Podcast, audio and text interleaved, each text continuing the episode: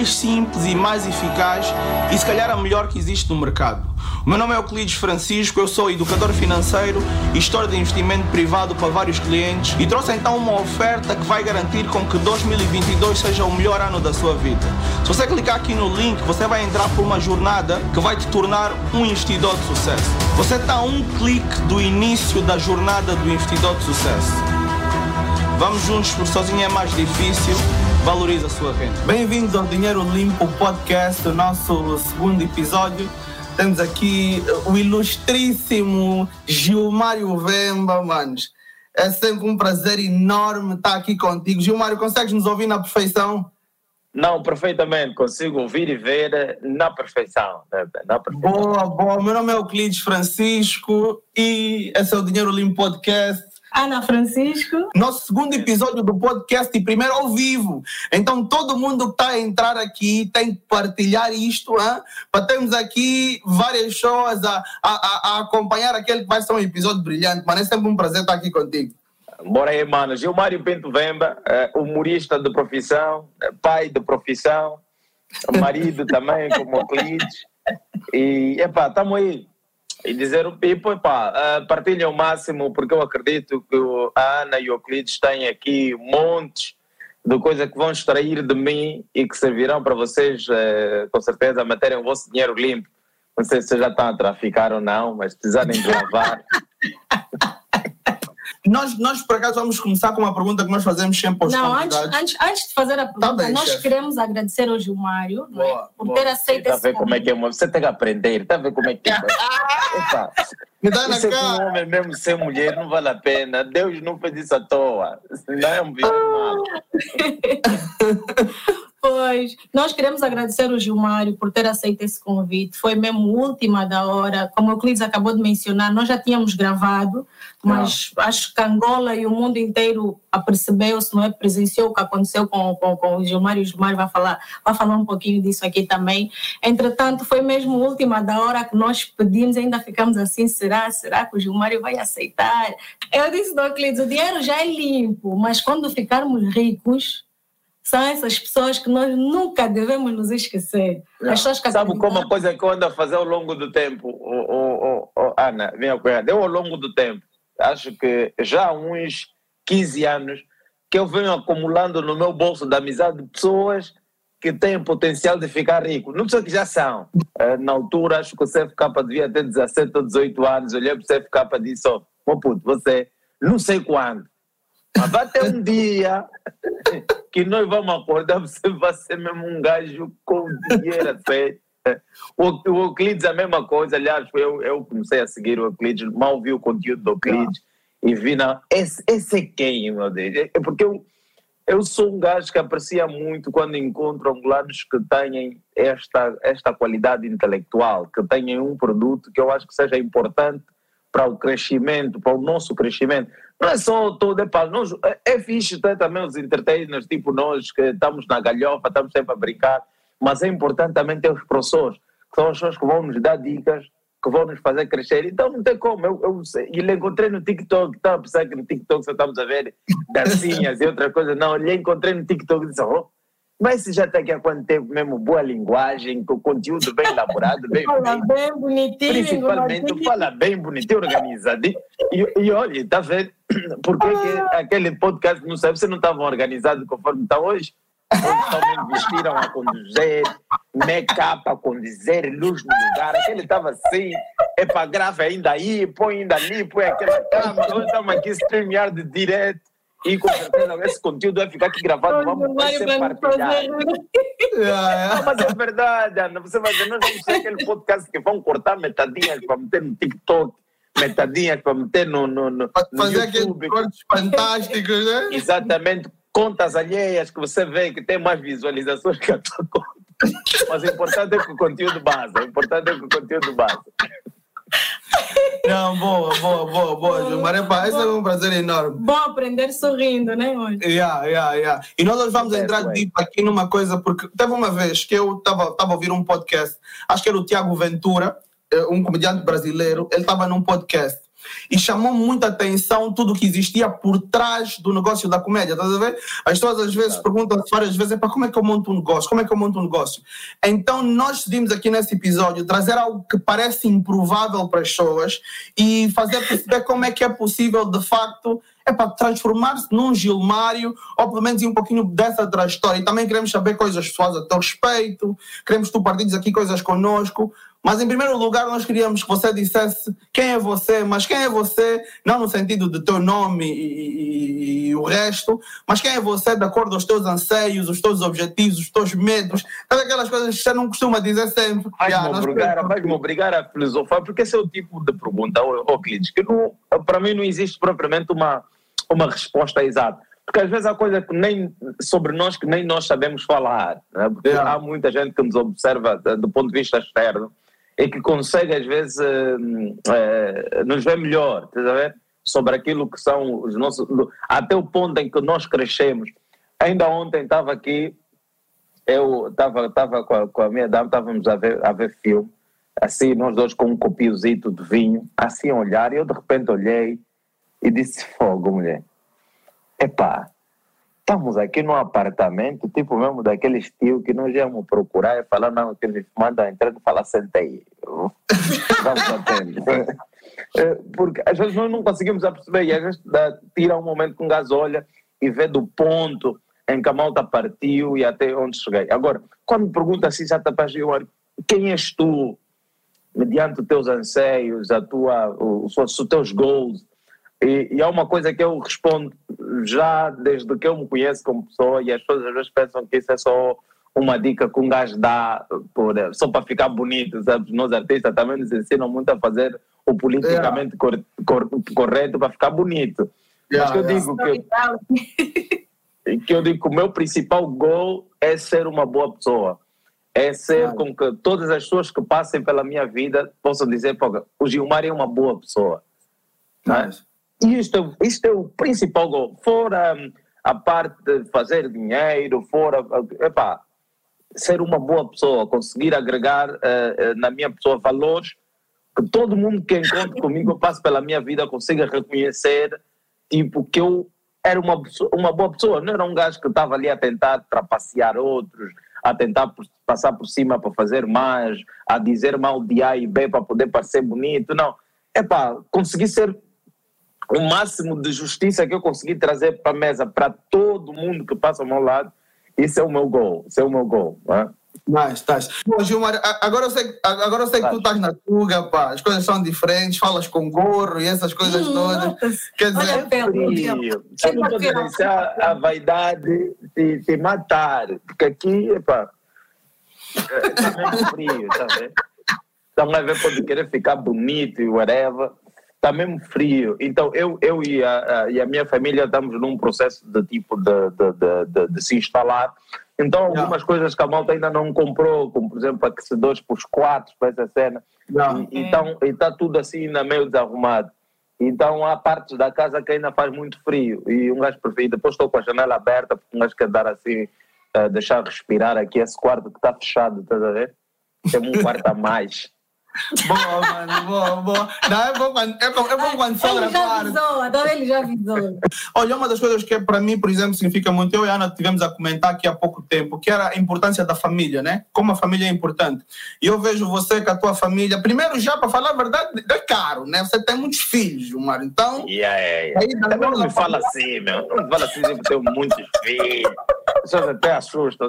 Estou na medida, estou na medida, Euclides, estou na medida qualquer família angolana tem, tem no mínimo quatro filhos, no máximo seis.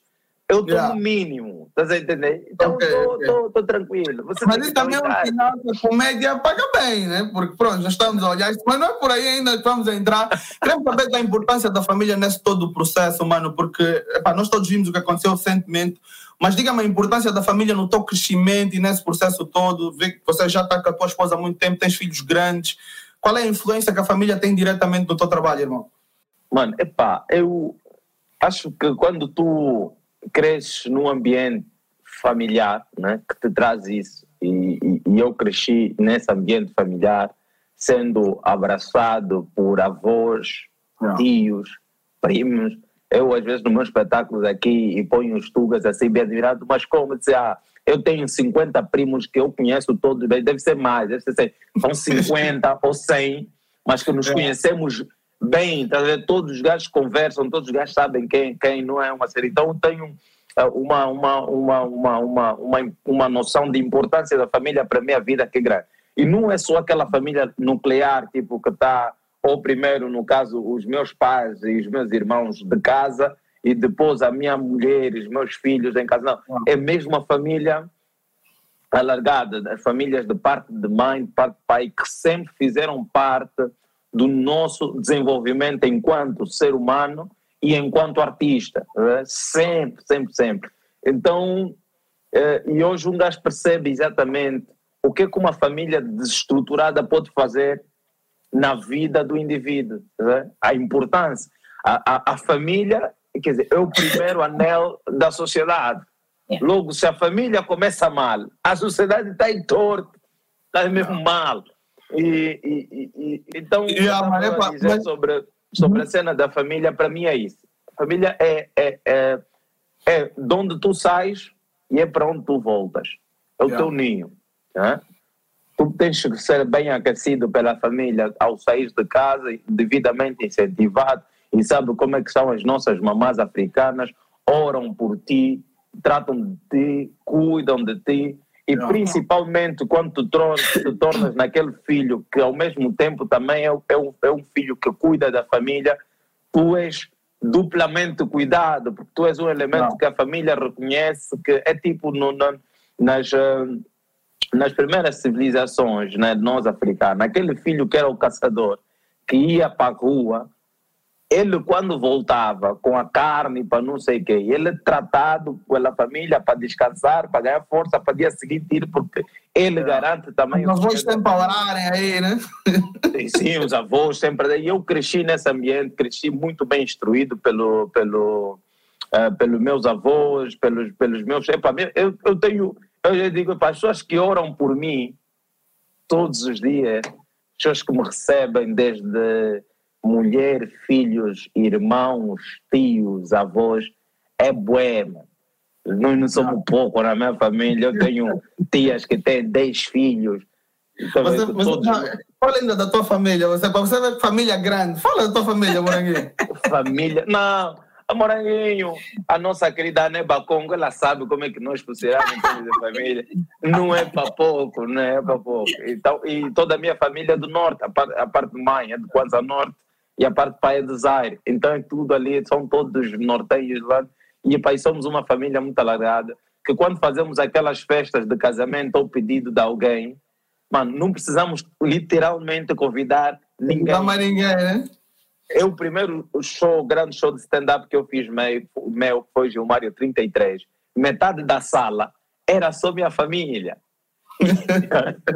E teve que ser bem e teve que ser bem controlado não tem que ir o tio fulano lá primo fulano você fica é, vai só o primo fulano que já é mais velho já está com coisa é. vai ir com a mulher então mas teve que numa sala de é, 500 pessoas 250 eram meus parentes direto ah, nice. yeah, yeah, yeah.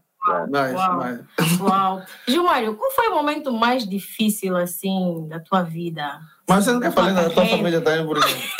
Olha, amigo, o que está sempre Fala mesmo também da tua família. É assim, nós somos, nós somos 18 irmãos da mesma mãe. A minha é. mãe não gosta muito que se fala, por quê? Porque as pessoas têm, às vezes, são, são a dada altura insensíveis e perguntam sempre, todos estão vivos? E ela detesta essa pergunta. Então ela não gosta muito de contar os filhos dela. Então eu já fiquei com essa, não, não falo. Mas nós somos 18 irmãos e eu sou a número 18. Yeah. Filhos da minha mãe. São 17 cunhados lá em cima, grande. O Euclides é o, o número 19 agora. o do pai não conta, né? Yeah, yeah. O do pai Assim, esse, esse, esse, tuga, esse, ah. tuga, esse foi um tuga falso, esse. Não, pô, vai Olha, tem, nós, que a Rosa olha, tá a, a minha prima, a irmã, está aí a dizer, nós lá no Futla, isso também é assim, boda enche. Enche com a família. E, e, o gosto que dá, o cuiu que dá, até aquela parte que sai da confusão de um tio ou uma tia que já ficou bêbada e está a falar coisas que não devia e começa a entrar em choque. Tudo isso faz parte, né? tudo isso faz é, parte, é. é. ótimo, é lindo. Os, não, melhores, é os melhores convívios que eu tenho são os convívios de casa, as festas, as festas de família são os melhores para mim, são os que eu mais me diverto, porque, primeiro, estou em casa, hum, posso andar e ficar como eu quiser, não tenho ninguém ali que está a me olhar, tipo, sou o Gilmário famoso, eu mesmo sou, sou o Gé de casa, dos tios, dos primos. Estamos Gé. Yeah, yeah, eu sou Gé em casa, tá, eu sou Gé é onde tu consegues te despir, estás a ver? Ser você. Yeah, estar à vontade, ser você e saber que as pessoas estão ali por ti, né? E, yeah. e, e, epá, e é top, e é top, é mesmo top. Não, e também me cuia, porque eu também em muitas reuniões acabo estar no grupo daqueles primos que são os primos exemplo, que irritam outros primos, tá?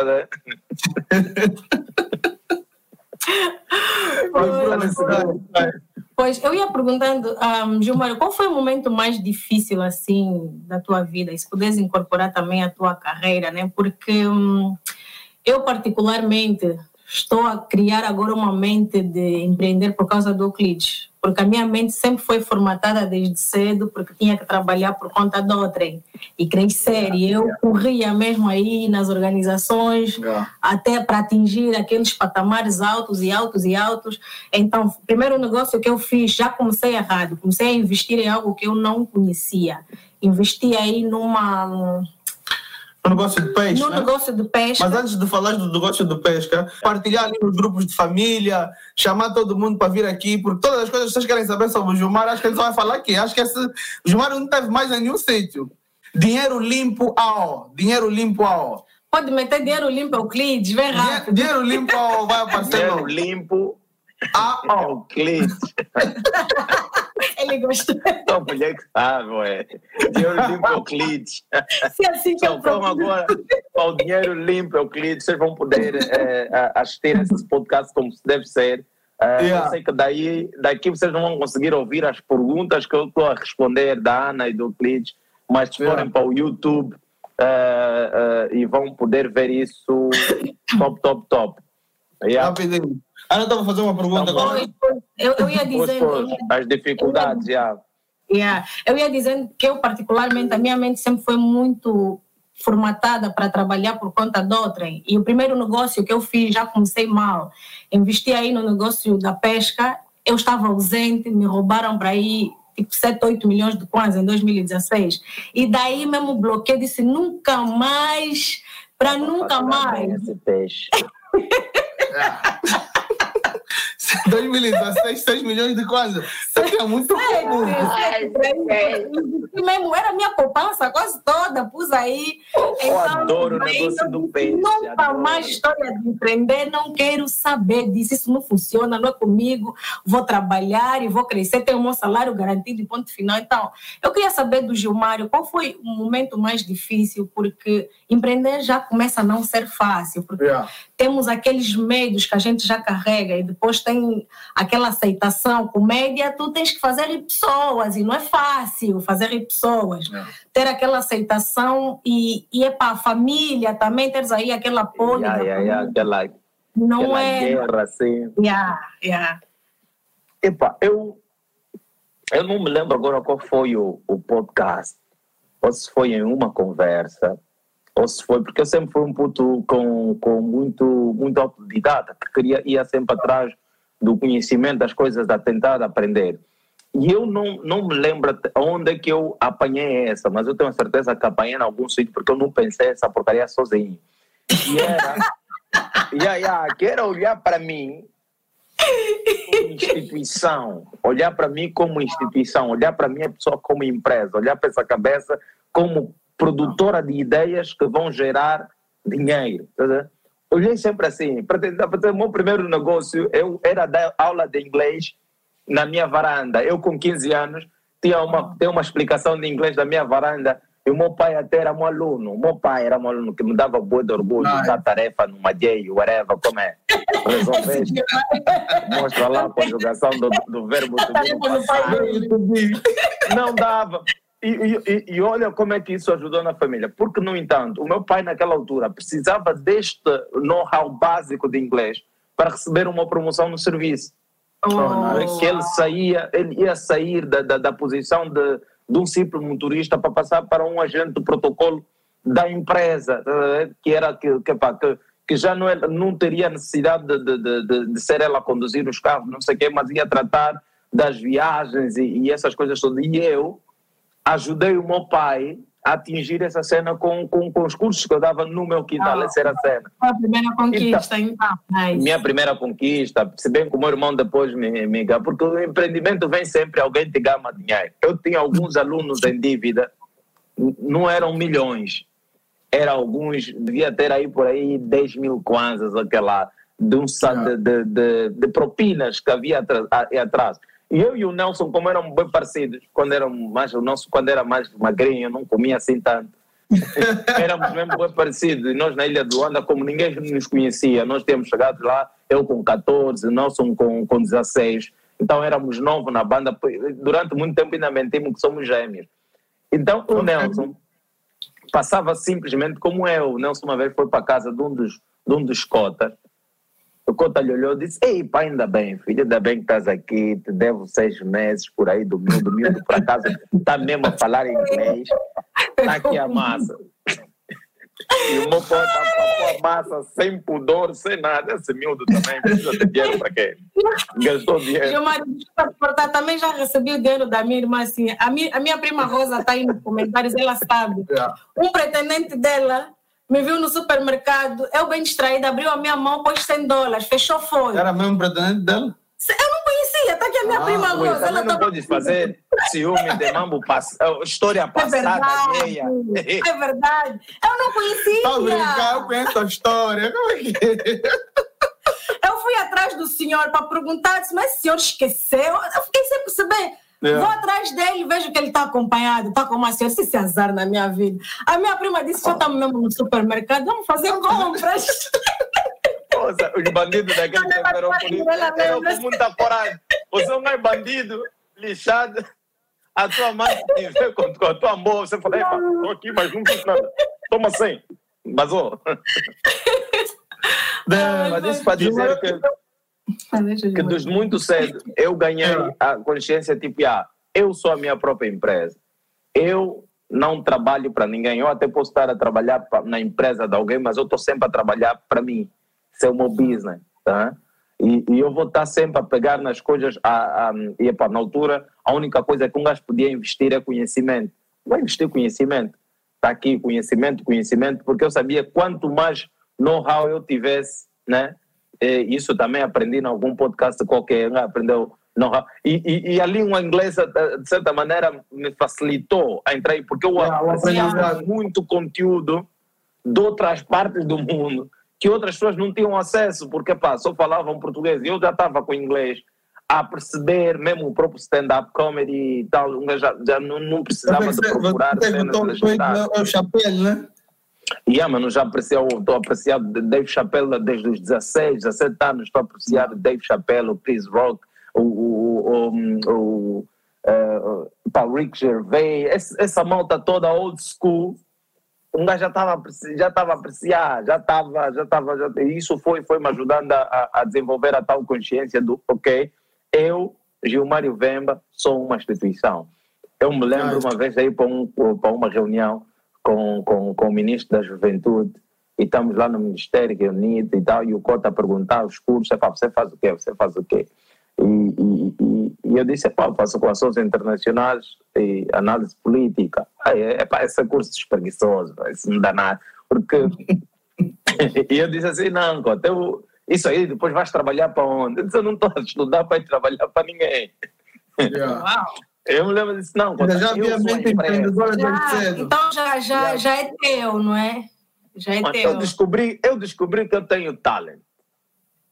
Yeah. E eu, ao longo da minha vida, encontrei pessoas que já sabiam, que já trabalhavam com este produto, que é o Kayaya Júnior, Karina Barbosa, Mayaku, Yuri da Cunha, pessoa que já trabalhava com, com, com cultura. Entretenimento. Big Nelo, Big Nelo, eh, sua visão, cabeça desse mano. Então, já sabiam que, mano, se tu tens um talento, isto é a tua profissão, você só tem que trabalhar isso. Trabalha isso até levares a um ponto de excelência que as pessoas vão te pagar para poderem fazer isso. Você sabe, porque isso já é o mão. É a mesma coisa que o mecânico, que o marceneiro, que, que, epá, que o engenheiro, cada gajo tem o seu, o seu talento, o seu dom. Então tu tens essa cena, tu vais trabalhar e vais te aplicar nisto ao máximo e as pessoas vão te pagar para poder ter essa, essa cena que você que faz, é o teu jeito, mano, tem o teu toque e as pessoas vão te é pagar por isso. Eu super concordo e, aí, e, e, e digo sempre a muitas pessoas que a melhor forma de tu encontrares um futuro é aprenderes uma profissão, tá a ver? Porque se tu aprendes uma profissão, tu vais ter trabalho para sempre.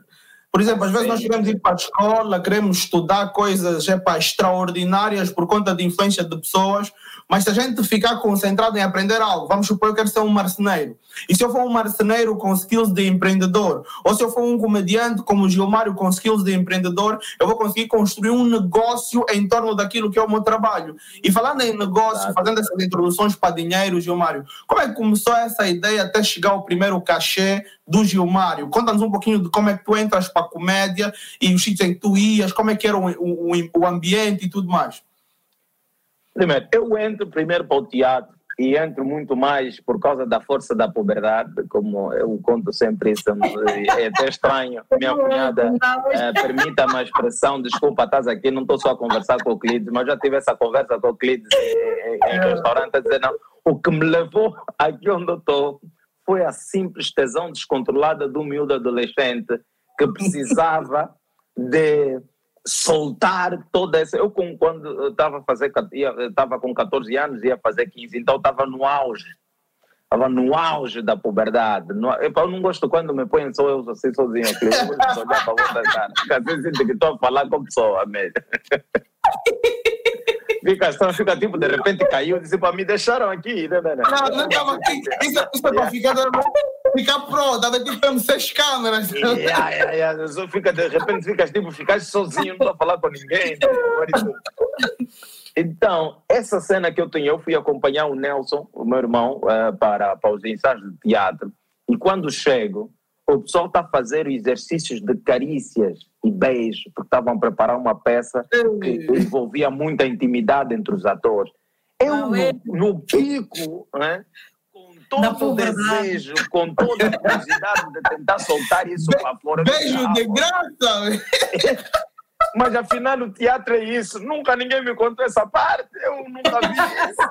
Mas aqui estão a se agarrar mesmo a ver, é para colegas, estão a se agarrar, é beijo, passar mão. Aquilo parecia que estava a ver já um filme pornográfico ao vivo, com permissão, e ninguém está ali para me criticar, nem tem que baixar o volume, nem nada. Está fofo. Isso aqui é fofo.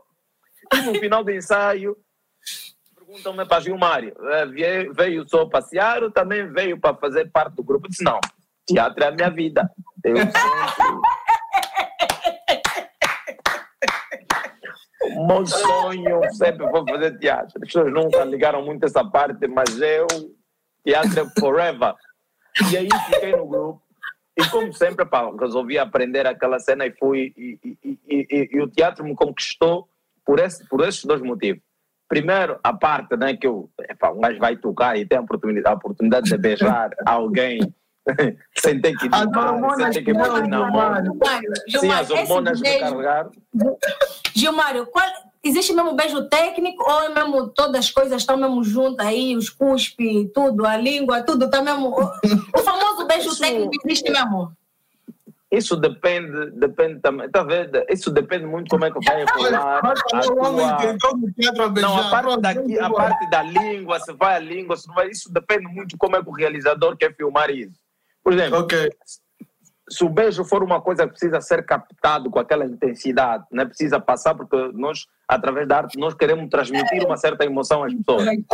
Olha, Gilmar, Ali... só, estava a falar, só estou a imaginar tu com 15 anos, estava entrar no teatro para ir beijar. Mas é, pronto, entrei no teatro para ir beijar. Eu, eu fui lá, eu sou, eu sou sincero, coisa assim, pá, não é porque não, alguém me ilustrou, ou porque eu curtia muito como meu irmão fazia e não sei o quê. Eu fui, porque estava sozinho em casa, o Nelson ia e eu ia ficar sozinho, ele era, o meu único amigo era o Nelson e o Tigre. O Tigre tinha ido trabalhar, o Nelson estava a ensaiar e disse, pá, não vou ficar aqui sozinho, a olhar nos peixes.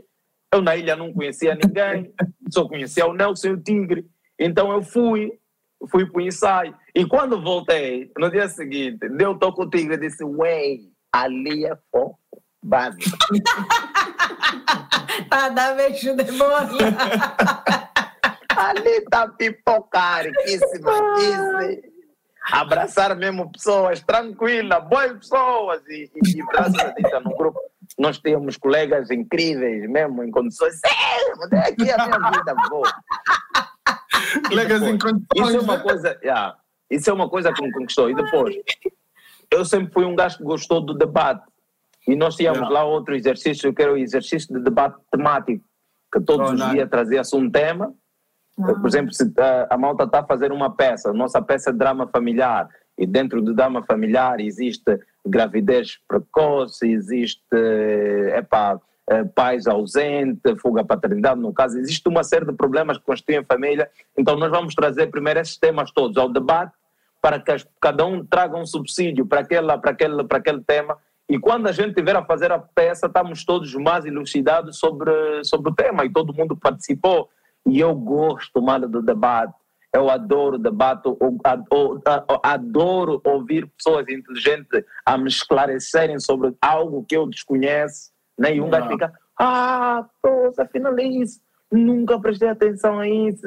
Então isso me prendeu.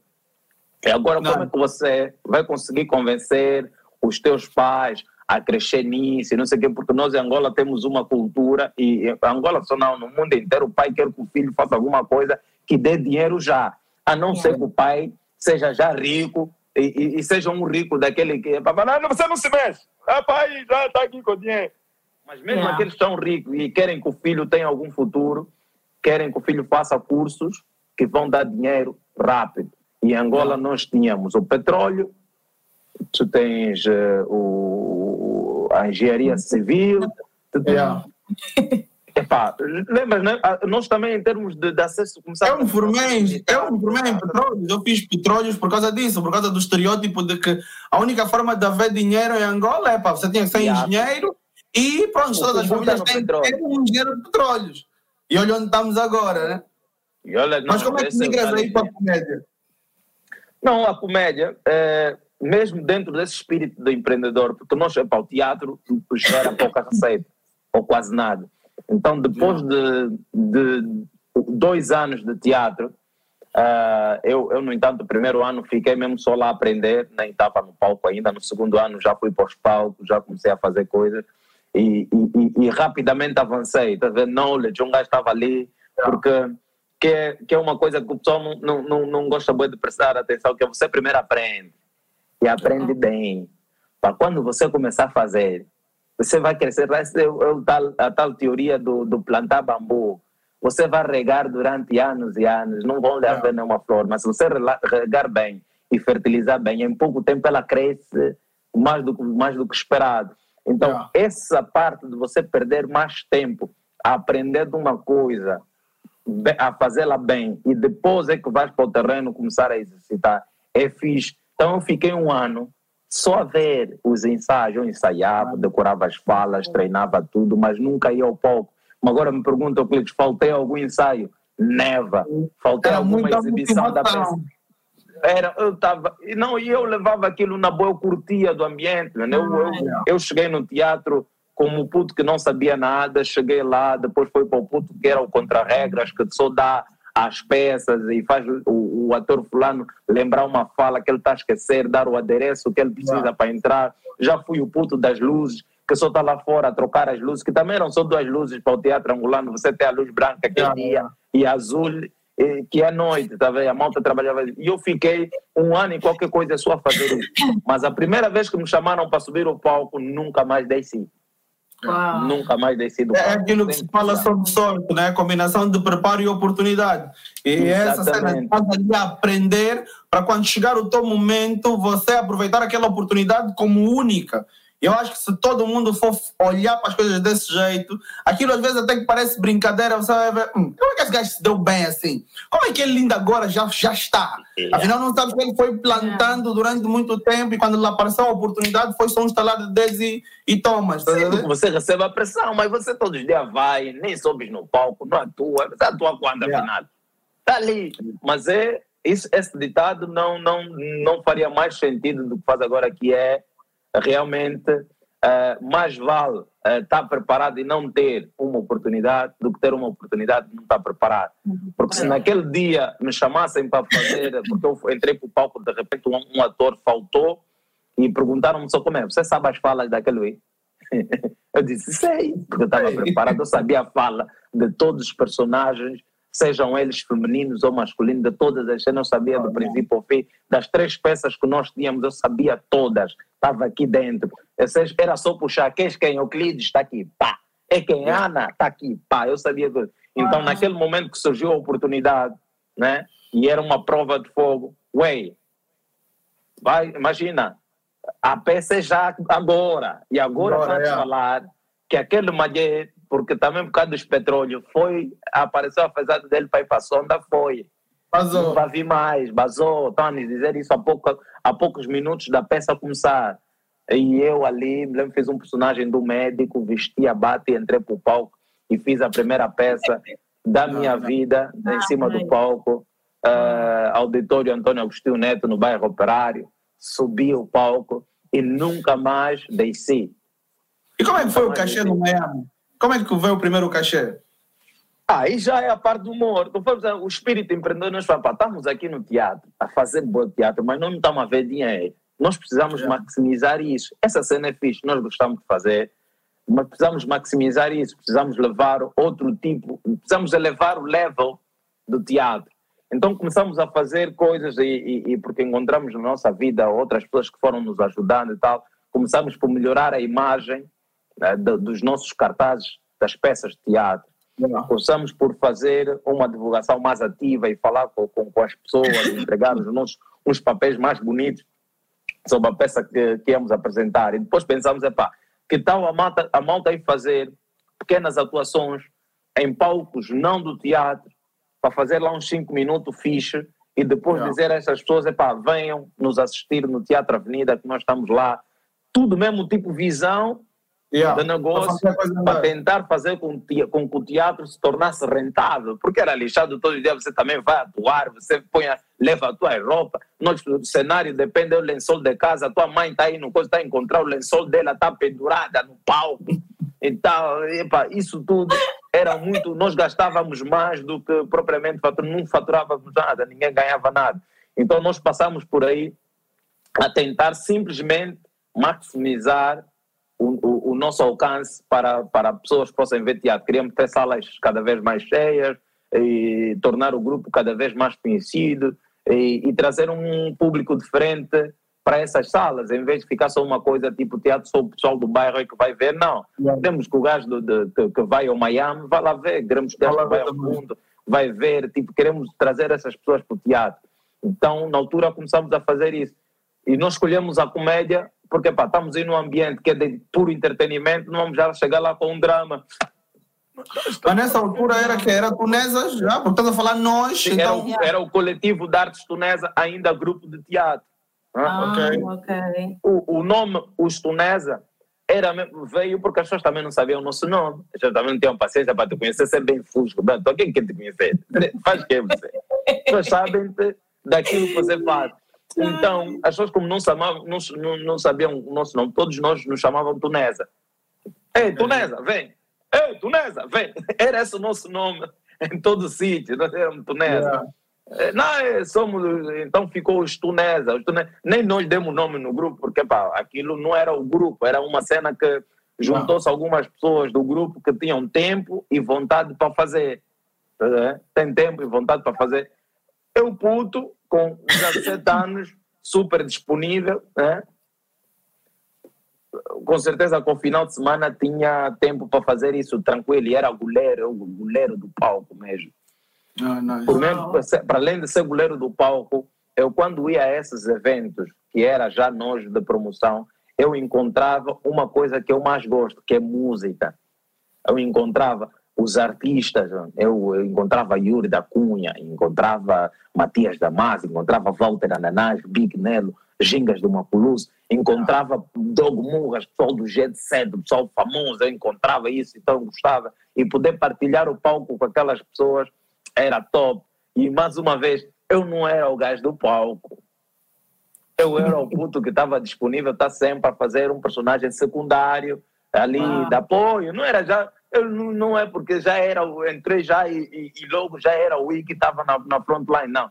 Eu fazia sempre o, o personagem uh, secundário, porque pronto, o Costa já era tipo old school, teatro, já sabia mais, tinha mais técnica, podia estar ali à frente, o Orlando Idem. Então eu e o Tigre. Era do puto do grupo, né? Yeah, sempre fui o puto do grupo, sempre fui o puto do grupo. Até okay. hoje sou o puto do grupo. Mesmo assim, foi pai, na casa dos estudantes. Já, já. Não, depois isso ali o gajo foi mostrando que tinha Está a brincar, está a brincar. Yeah. E quando começou a, a surgir a, as oportunidades em que eu tinha que me provar a mim mesmo, foi uma cena boa. Imagina só, houve um dia que nós fomos uh, atuar, fomos, não, o goleiro, cheguei já primeiro. Sou o goleiro. Yeah. Hum, cheguei, chego no altura, encontro o Pedro Zarge e Maia, como é? O grupo veio, eu disse, o grupo veio, mas só estava eu sozinho. Estava à espera de meus colegas, porque, no entanto, eles trabalhavam e chegavam só depois. Exato. Eles trabalhavam, tipo, estavam na pedreira, lá no, no Zango. As primeiras casas do Zango, é aquele aí que fizeram Tigre, coisa. Ah. Aquela primeira ah, casa do Zango. Eles fizeram lá. ali no, na Sim, pedreira. A primeira casa do Zango, quem fez aquela porque é o Tigre, Costa. O Nelson, meu irmão, também trabalhou lá naquela cena. O Orlando era garçom aí na, naqueles restaurantes aí do Miami. Então, é pá, o Sazalte era o mais baby boy. É pá, tinha que ver. Doutora, ele também estava com uma dama nova. É pá, o pessoal ainda estava assim com uma mesma vergonha aí para esse sítio, fazer cena. Não, não, não. Então, eu chego, goleiro, estou à espera do resto do pessoal. Disse, já dei a, a entrada. Disse, não, estamos aqui, vamos atuar. Ah, tá fixe, vamos atuar, tá fixe então. Pô, tá, tá, as horas estão a passar, não está vindo ninguém. Veio o Orlando, olhou, e não tava, ele estava mesmo cansado. E Orlando vivia logo ali do outro lado da estrada. Ele está fixe, puto. Vou só ver uma cena no cubico, volto já. Está fixe. Foi. Tempo está a passar nada. Vem a pressão, ouve. Daqui a pouco a vossa hora, estão dos outros. Eu disse para os outros, acho que não, que não vão vir hoje. Olha, se vocês não atuarem hoje, vocês nunca mais vão atuar aqui. Que falta de respeito é essa? Vocês chegam aqui, falam que vão atuar, um gajo põe na agenda, já dispensei outras coisas para vocês, vocês estão me falando que não vieram se não atuarem hoje, não vão atuar mais. Disse, ah, meu Deus, agora eu fiquei aqui com a batata quente. Já apanhei o grupo porque cheguei com o goleiro e disse que iam atuar porque não era o combinado, era o habitué. Yeah. E agora ainda põe em risco eu falar que se não atuar, você não atuou mais. Oh, caneca, ele é da mãe da minha vida toda estrada. Então o que, que eu fiz? Eu me lembro, peguei um casaco de um dos gerentes lá do que eu disse, pá, o talento tem que dar para alguma coisa aqui. Vamos yeah. pôr em provas, é o que você sabe. E eu nessa noite criei uma personagem que é o Prof. Mike, que era um, okay. um bêbado, um professor da oncologia, que praticamente ele foi crescendo no momento que eu fui entrado no palco, pego, havia um, um, um, um som que o Pedro Zé já cantava muito, e eu resolvi cantar aquele som já bêbado. Tá Interprete um pouco do próprio Mike aqui, Gilmar. Yeah, Só, só para entrarmos ali. E a juntar já aquilo que eu gostava de fazer, que era cantar yeah. com o atim. Estou a entrar já. Eu quando bebo, whisky right. Eu me sinto Eu quando bebo, whisky right. Eu me sinto Filho da roda! Deixa-me apresentar. Sou o prof. Mike, sou professor de Ecologia. Portanto, se querem aprender qualquer coisa sobre chupeta, é comigo. Entendam? A arte do álcool sempre fez parte da minha vida. Ou quando nasci, a minha mãe me incentivou muito para aquilo que eu sou hoje. sempre o meu colega me chamava bebê, bebê. Aquilo para mim era praticamente um incentivo para aquilo que eu hoje, o meu sonho, e, e vou crescendo, né? Estou a ver aqui na sala potenciais bêbados. Yuri da Cunha, eu gosto muito da tua imagem, acho que estás a trabalhar bem nisso. Para mim, estás dispensado, estás dispensado. A tua começava a gozar com as pessoas na sala, do Murra, Maiacu, gozava com todo mundo na sala, olhava e perguntava, começava as pessoas, você bebe o quê? Ainda lembro, eu, eu, uma, eu lembro perguntar, não sei se era Karina Silva, na altura, modelo Karina hum. Silva. Então, estás a beber o que ela? Gazela. Não se diz assim gazela, não é assim, tipo, tem que respeitar. Houve uma altura que as, as damas em Angola estavam oficiadas pelo vinho gazela. E todas yeah, as yeah. eu só bebo gazela. Não, não se diz assim, eu só bebo gazela. Tem que dizer gazela. Repete comigo, vê lá gazela. e pai, e foi, foi e, e lembro, fiz a versão daquela Venho que vier, hoje eu vou beber. Eu vou, eu vou beber. Acontece acontecer, hoje eu vou beber. Eu vou beber. Onde, moranguinho? Não há bebedeira que me deixe cair. Não há ressaca que não tenha fim. Não há. Hum. Aconteça o que acontecer. E naquele dia, salvei a noite. Yeah. No dia seguinte, contei aos, aos colegas, ué, criei uma personagem top, ontem foi top. Então, aquilo que era a minha interação com o público passou a ser uma interação com os colegas, ficou o Sazal, o meu sobrinho, que ia me buscar, estás a ver, no, o tio está bêbado, e o gajo ah, tipo, não ouviste, você não aprendeu geografia. Disse geografia que o mundo gira. Então, se o mundo gira, onde é a minha casa vai passar aqui? Eu não preciso ir. então, e aí era muito, e durante muito tempo trabalhamos e demos uma oportunidade de crescer com a personagem.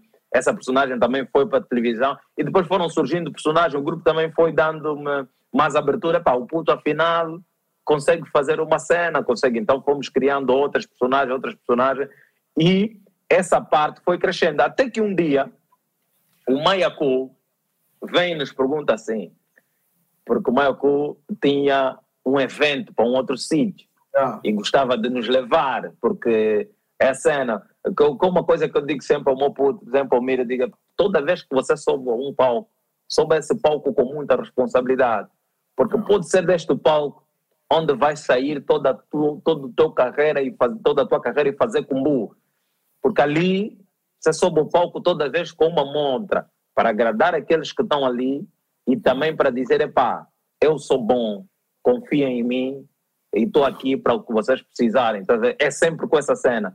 Soube sempre que não importa se tem 10 pessoas, se tem mil, se tem coisa, não. É, dá, Yeah, dá o teu best, dá o teu best ali, não negligencia nenhum palco, não prepara sempre, dá ali, dá o teu, o teu coisa, porque se você for malaica aí, esquece.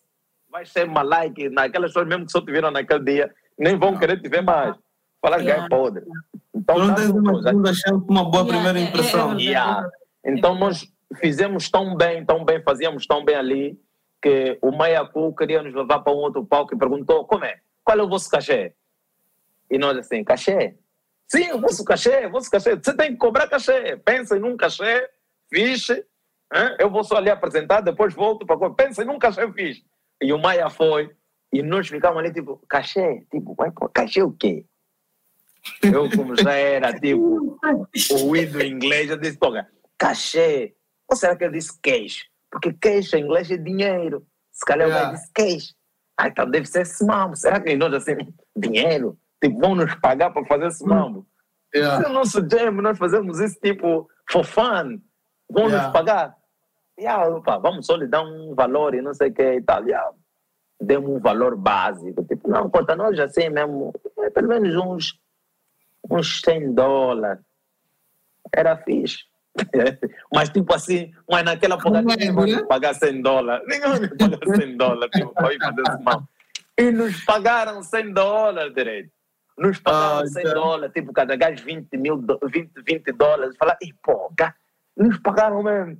E o Pedro Nuzás depois convida-nos também para ir para o Miami, mais uma vez, tipo, você, nós pisamos num só palco e daquele palco nós fomos florindo para o resto do país.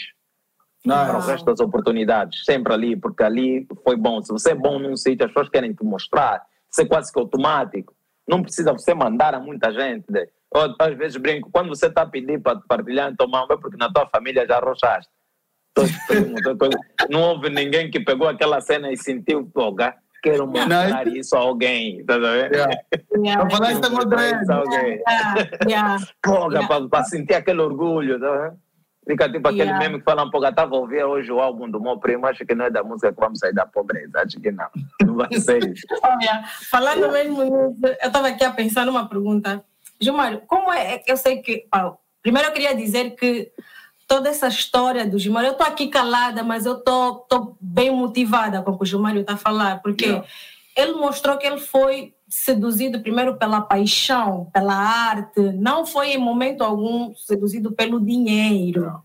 Eva. Manos que estão a começar agora, qualquer coisa é só já dizer, olham, olhem onde o Gilmário está agora, olhem onde o Gilmário está agora.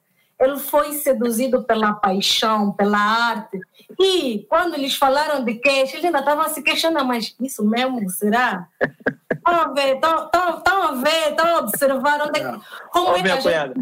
a primeira vez que o Rui Barata, uhum. Rui Barata, na altura, acho que nos deu, é, deve ter nos dado por aí é, 100 mil kwanzas ou 50 mil kwanzas, se eu não estou em erro que, que, que, era, que era muita massa. Era, devia yeah, ser tipo 50 mil kwanzas.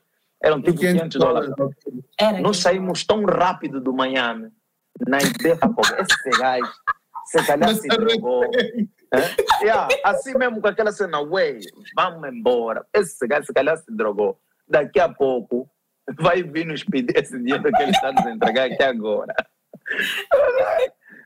Epa, e, e o Rui Barata e, e, e, epá, e, e, o, Rui, o Rui Barata é um, um, uma excelente pessoa, né? tens que o conhecer para saber se tens que conhecer o Rui Barata, que é um dos donos do Miami Beach, e, e, ele nesse dia fechou-nos na sala e disse assim, olha, um, eu sinto que as pessoas vêm aqui para essa casa também por vocês, vêm aqui para vos ver, e eu acho justo partilhar também daquilo da receita com vocês, porque vocês fazem ah. parte da casa. Né? E, e, atenção, nós fizemos quatro anos de Miami Beach seguidos. Uau. Quatro anos de Domingo Vivo. Nós éramos praticamente um time. Kayaya Júnior apresentar, a banda Evolution, eh, que às vezes alternava com, com os The Kings, né?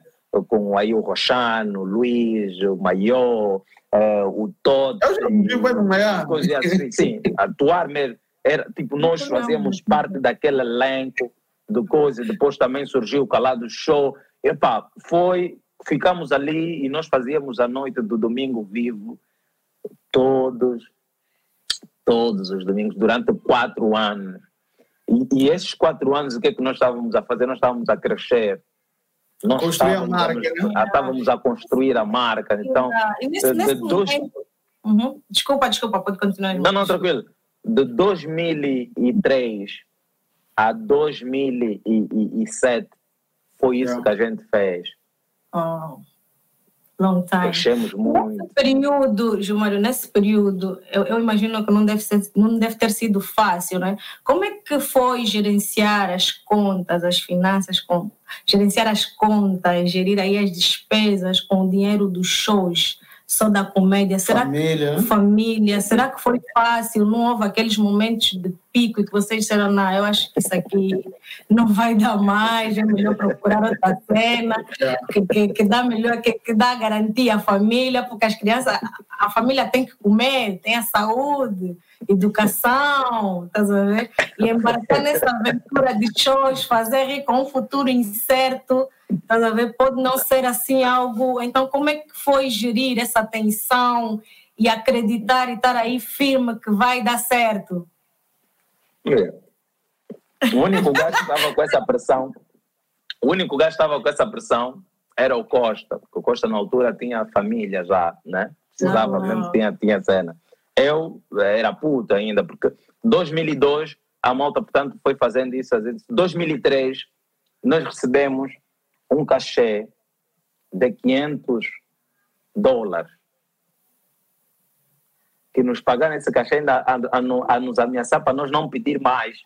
E nós do nosso lado a pensar, nos, quando é que nós vamos ousar pedir mais do que 500? Com 500 já. Que, nós nem sabíamos que pagavam 500. nós nem sabíamos que pagavam sequer 100. Então, em 2003, né, 3 de março de 2003, nós recebemos esse, esse cachê que nos foi pago até por fatura. Assim, com fatura, está aqui o vosso dinheiro, está aqui um assinem esse, aquela cena de comprovativo de recebimento, tá, você recebeu, assina aqui, recebemos os tais que, eh, que na altura que eram eh, 50 mil kwanzas. Ah, recebemos assim, os, kwanza, pau. Eu me lembro ainda fomos na casa do Costa, espalhamos na cama, fuá, para nós todos assim olhando, tipo, porra, wait, Things get real now. Essa yeah. cena é real. Dá para fazer combo desses, desses mambos. Mas, no entanto, uh, antes nós já recebíamos um 100, um 50, um 10 mil, um 15, já recebíamos isso. E esse dinheiro, o que, é que a malta fazia com esse dinheiro que nós recebíamos extra? A malta, todo mundo, uh, por exemplo, o Tigre já não estava a estudar, voltou para a escola. O Costa não estava a estudar, voltou para a escola. Né? O Cesal, na altura, já estava já bem encaminhado, já ia para a faculdade ali. Eu também estava. Eh, eu fui para a escola da arte, que eu não estava a fazer teatro. E disse: não, esse mano eu tenho que aprender bem isso, como é que é. Então, entrei para o Instituto Nacional de Formação Artística, ali na Academia de Música, na Marginal. Fiquei lá três anos a aprender teatro e cinema, técnica de atuações, voz e, dicção, uh, instrumento musical, história da arte, estética como filosofia da arte Fiquei três anos a aprender esse mambo. Clown class, de, palhaço, Quer dizer, você não pode pensar com o trabalho do outro. Yeah. É mais simples. Não, não, esqueci. São os nomes dessa fatiga. Você acha que é para o tempo está aí pensando numa cena é só improviso. Ir, improvisou e já está. Afinal, não. Tem um preparo. Um dos maiores enganos. Estás muito enganado se você chega e olha para o Euclides e pensa assim, não, esse é, esse, essa, essa noção dele de, de, de, de finanças, ela aprendeu o ano passado. Esquece! Esse Gilmário que vocês veem aqui hoje, que muitos aplaudem, outros até invejam e não sei o quê, que vocês estão a ver, está a fazer sucesso na, na Tuga e não sei o quê. Esse Gilmário tem 22 anos de estrada dentro da arte. Estou aqui nessa vida desde os meus 15 anos. Não é não é uma coisa por acaso, não é uma cena que aconteceu da noite por dia. Porque as pessoas pensam que você existiu a partir do momento que ele te viu. Não.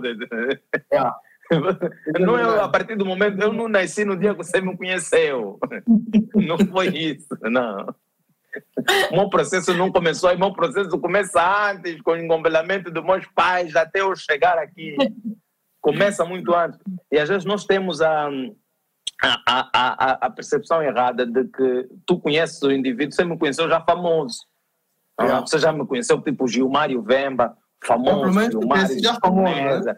da televisão, dos vídeos, vídeos, não, mas até chegar até aqui, há muito Gilmário Vemba que você não conhece. Há mais Gilmário Vemba que você não conhece do que Gilmário Vemba que você conhece. Quer dizer, já recebeste, já recebeste muitos nãos, né? Muitos, muitos, muitos não. Muito, é, pá, é, muitos nãos, é, muito espera ainda, muitas coisas correram errado e principalmente fazer a formação, fazer a formação, entrar, aprender como andar no mercado, como fazer as coisas. Isso não é uma coisa que acontece da noite por dia. É uma ideia errada. Quando tu vês uma pessoa, tipo, olhas para um gajo com muito sucesso, vês Kevin Hart hoje, boom, todo mundo, filmes e não sei o quê. Vai lá, acompanha a história, o podcast, não sei o quê. Tem muita informação. Não fica por aí. Se realmente é isso que você quer fazer, vá lá, estuda. Estuda aquelas pessoas. Entenda de onde é que eles saíram, o que é que eles passaram. Hoje você olha para um Steve Harvey se ele vê te contar que aquele cota estava a dormir no carro, né? E nem tinha muita visão de negócio, eh, vendia as piadas dele, não fazia porque ele não tinha coragem de. Que teve que ter uma Ana na vida dele, ele falar, ué, eu vou ver os mamos que você vende. Aquela cena bate. Por que você não vai ainda também experimenta? Você até tem skill. Ah, não, mas eu não tenho, tipo, a boa aparência. Não, vai mesmo. E hoje, tipo, são gajos bilionários, são gajos que... Então, se você chega só na parte em que a comida já está pronta, você não vai acompanhar o processo. Eu dou sempre exemplo da comida, você sabe, você cozinhar pode demorar duas horas, você come aquilo em 20 minutos ou menos. É. Mas cozinhar, e sem contar a parte das compras ainda. Vou juntar tudo que... para ganhar o dinheiro para fazer as compras, então. Nós somos mais rápidos, mas as anas entram nas compras, vem o tipo de arroz, o tipo de óleo. Yeah. Tá, há muitas técnicas aí que você não conhece para o prato ficar bonito. Que só quem lida mesmo que sabe, não, esse, essa folha de louro não. Tem que ser, a cebola não pode não pode ser essa, tem que ser essa, tem que ser cortada, não as fatias, tem que ser assim. Tudo isso tem um conjunto de preparo que as pessoas desconhecem. Então, dizem, Gilmário Vemba está aqui, são quê? São 22 anos.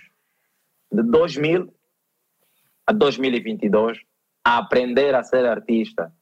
Eu tinha uma professora que é a Gnela de Barro Wilker, que era a minha professora lá na escola de arte, e ela dizia sempre assim: considerem sempre amadores, porque assim vocês vão amar sempre a vossa arte nice. e vão sempre querer aprender sobre ela. Se vocês se considerarem profissionais, vocês vão entender que epá, já né? chegaram ao, ao, ao fim. Tá então, considerem sempre amadores. Continuem a manter essa sede de aprender, de querer melhorar, de querer dizer, para não, eu ainda consigo Temos fazer mais, consigo ir mais é. longe. Exatamente. Tipo, não, não, não, não se conclui já, não, não se conclua. Epá, deixa a cena ir à vontade. Então, epá, a malta começou a ganhar conhecimento começou a aumentar o nosso cachê, tipo, e não foi só o conhecimento da escola, o conhecimento das pessoas que já estão no terreno há muito tempo, aquelas conversas com a Karina Barbosa, aquelas conversas com Caiaia Júnior, aquelas conversas com Big Nelo, com o Cota Sanguito, com, com, com Walter Ananás, com Yuri da Cunha, pessoal que já tinha feito o caminho à estrada. Vamos ouvir o que estás a dizer, yeah. Gilmário, não precisa estar sempre a mencionar pessoas que são pessoas que tinham acesso, né? E nós muitas vezes falamos, pô, networking é, é um dos aspectos mais importantes no negócio. Nós vamos falar quando damos palestras sobre empreendedorismo ou quando montamos negócios com, com, com pessoas que 60% da tua renda vem do teu networking. Então, se você yeah. for vender alguma coisa, você tem que saber que a maior parte vem das pessoas que você conhece. Por quê? Acontece comigo, por exemplo, eu tenho a Neuza aqui, a Neuza me dá muitos clientes, as pessoas que eu conheço me dão muitos clientes. O Gilmário, se ouvir falar que alguém precisa investir, vai dar muitos clientes a, nós, a nossa equipa do Dinheiro Limpo.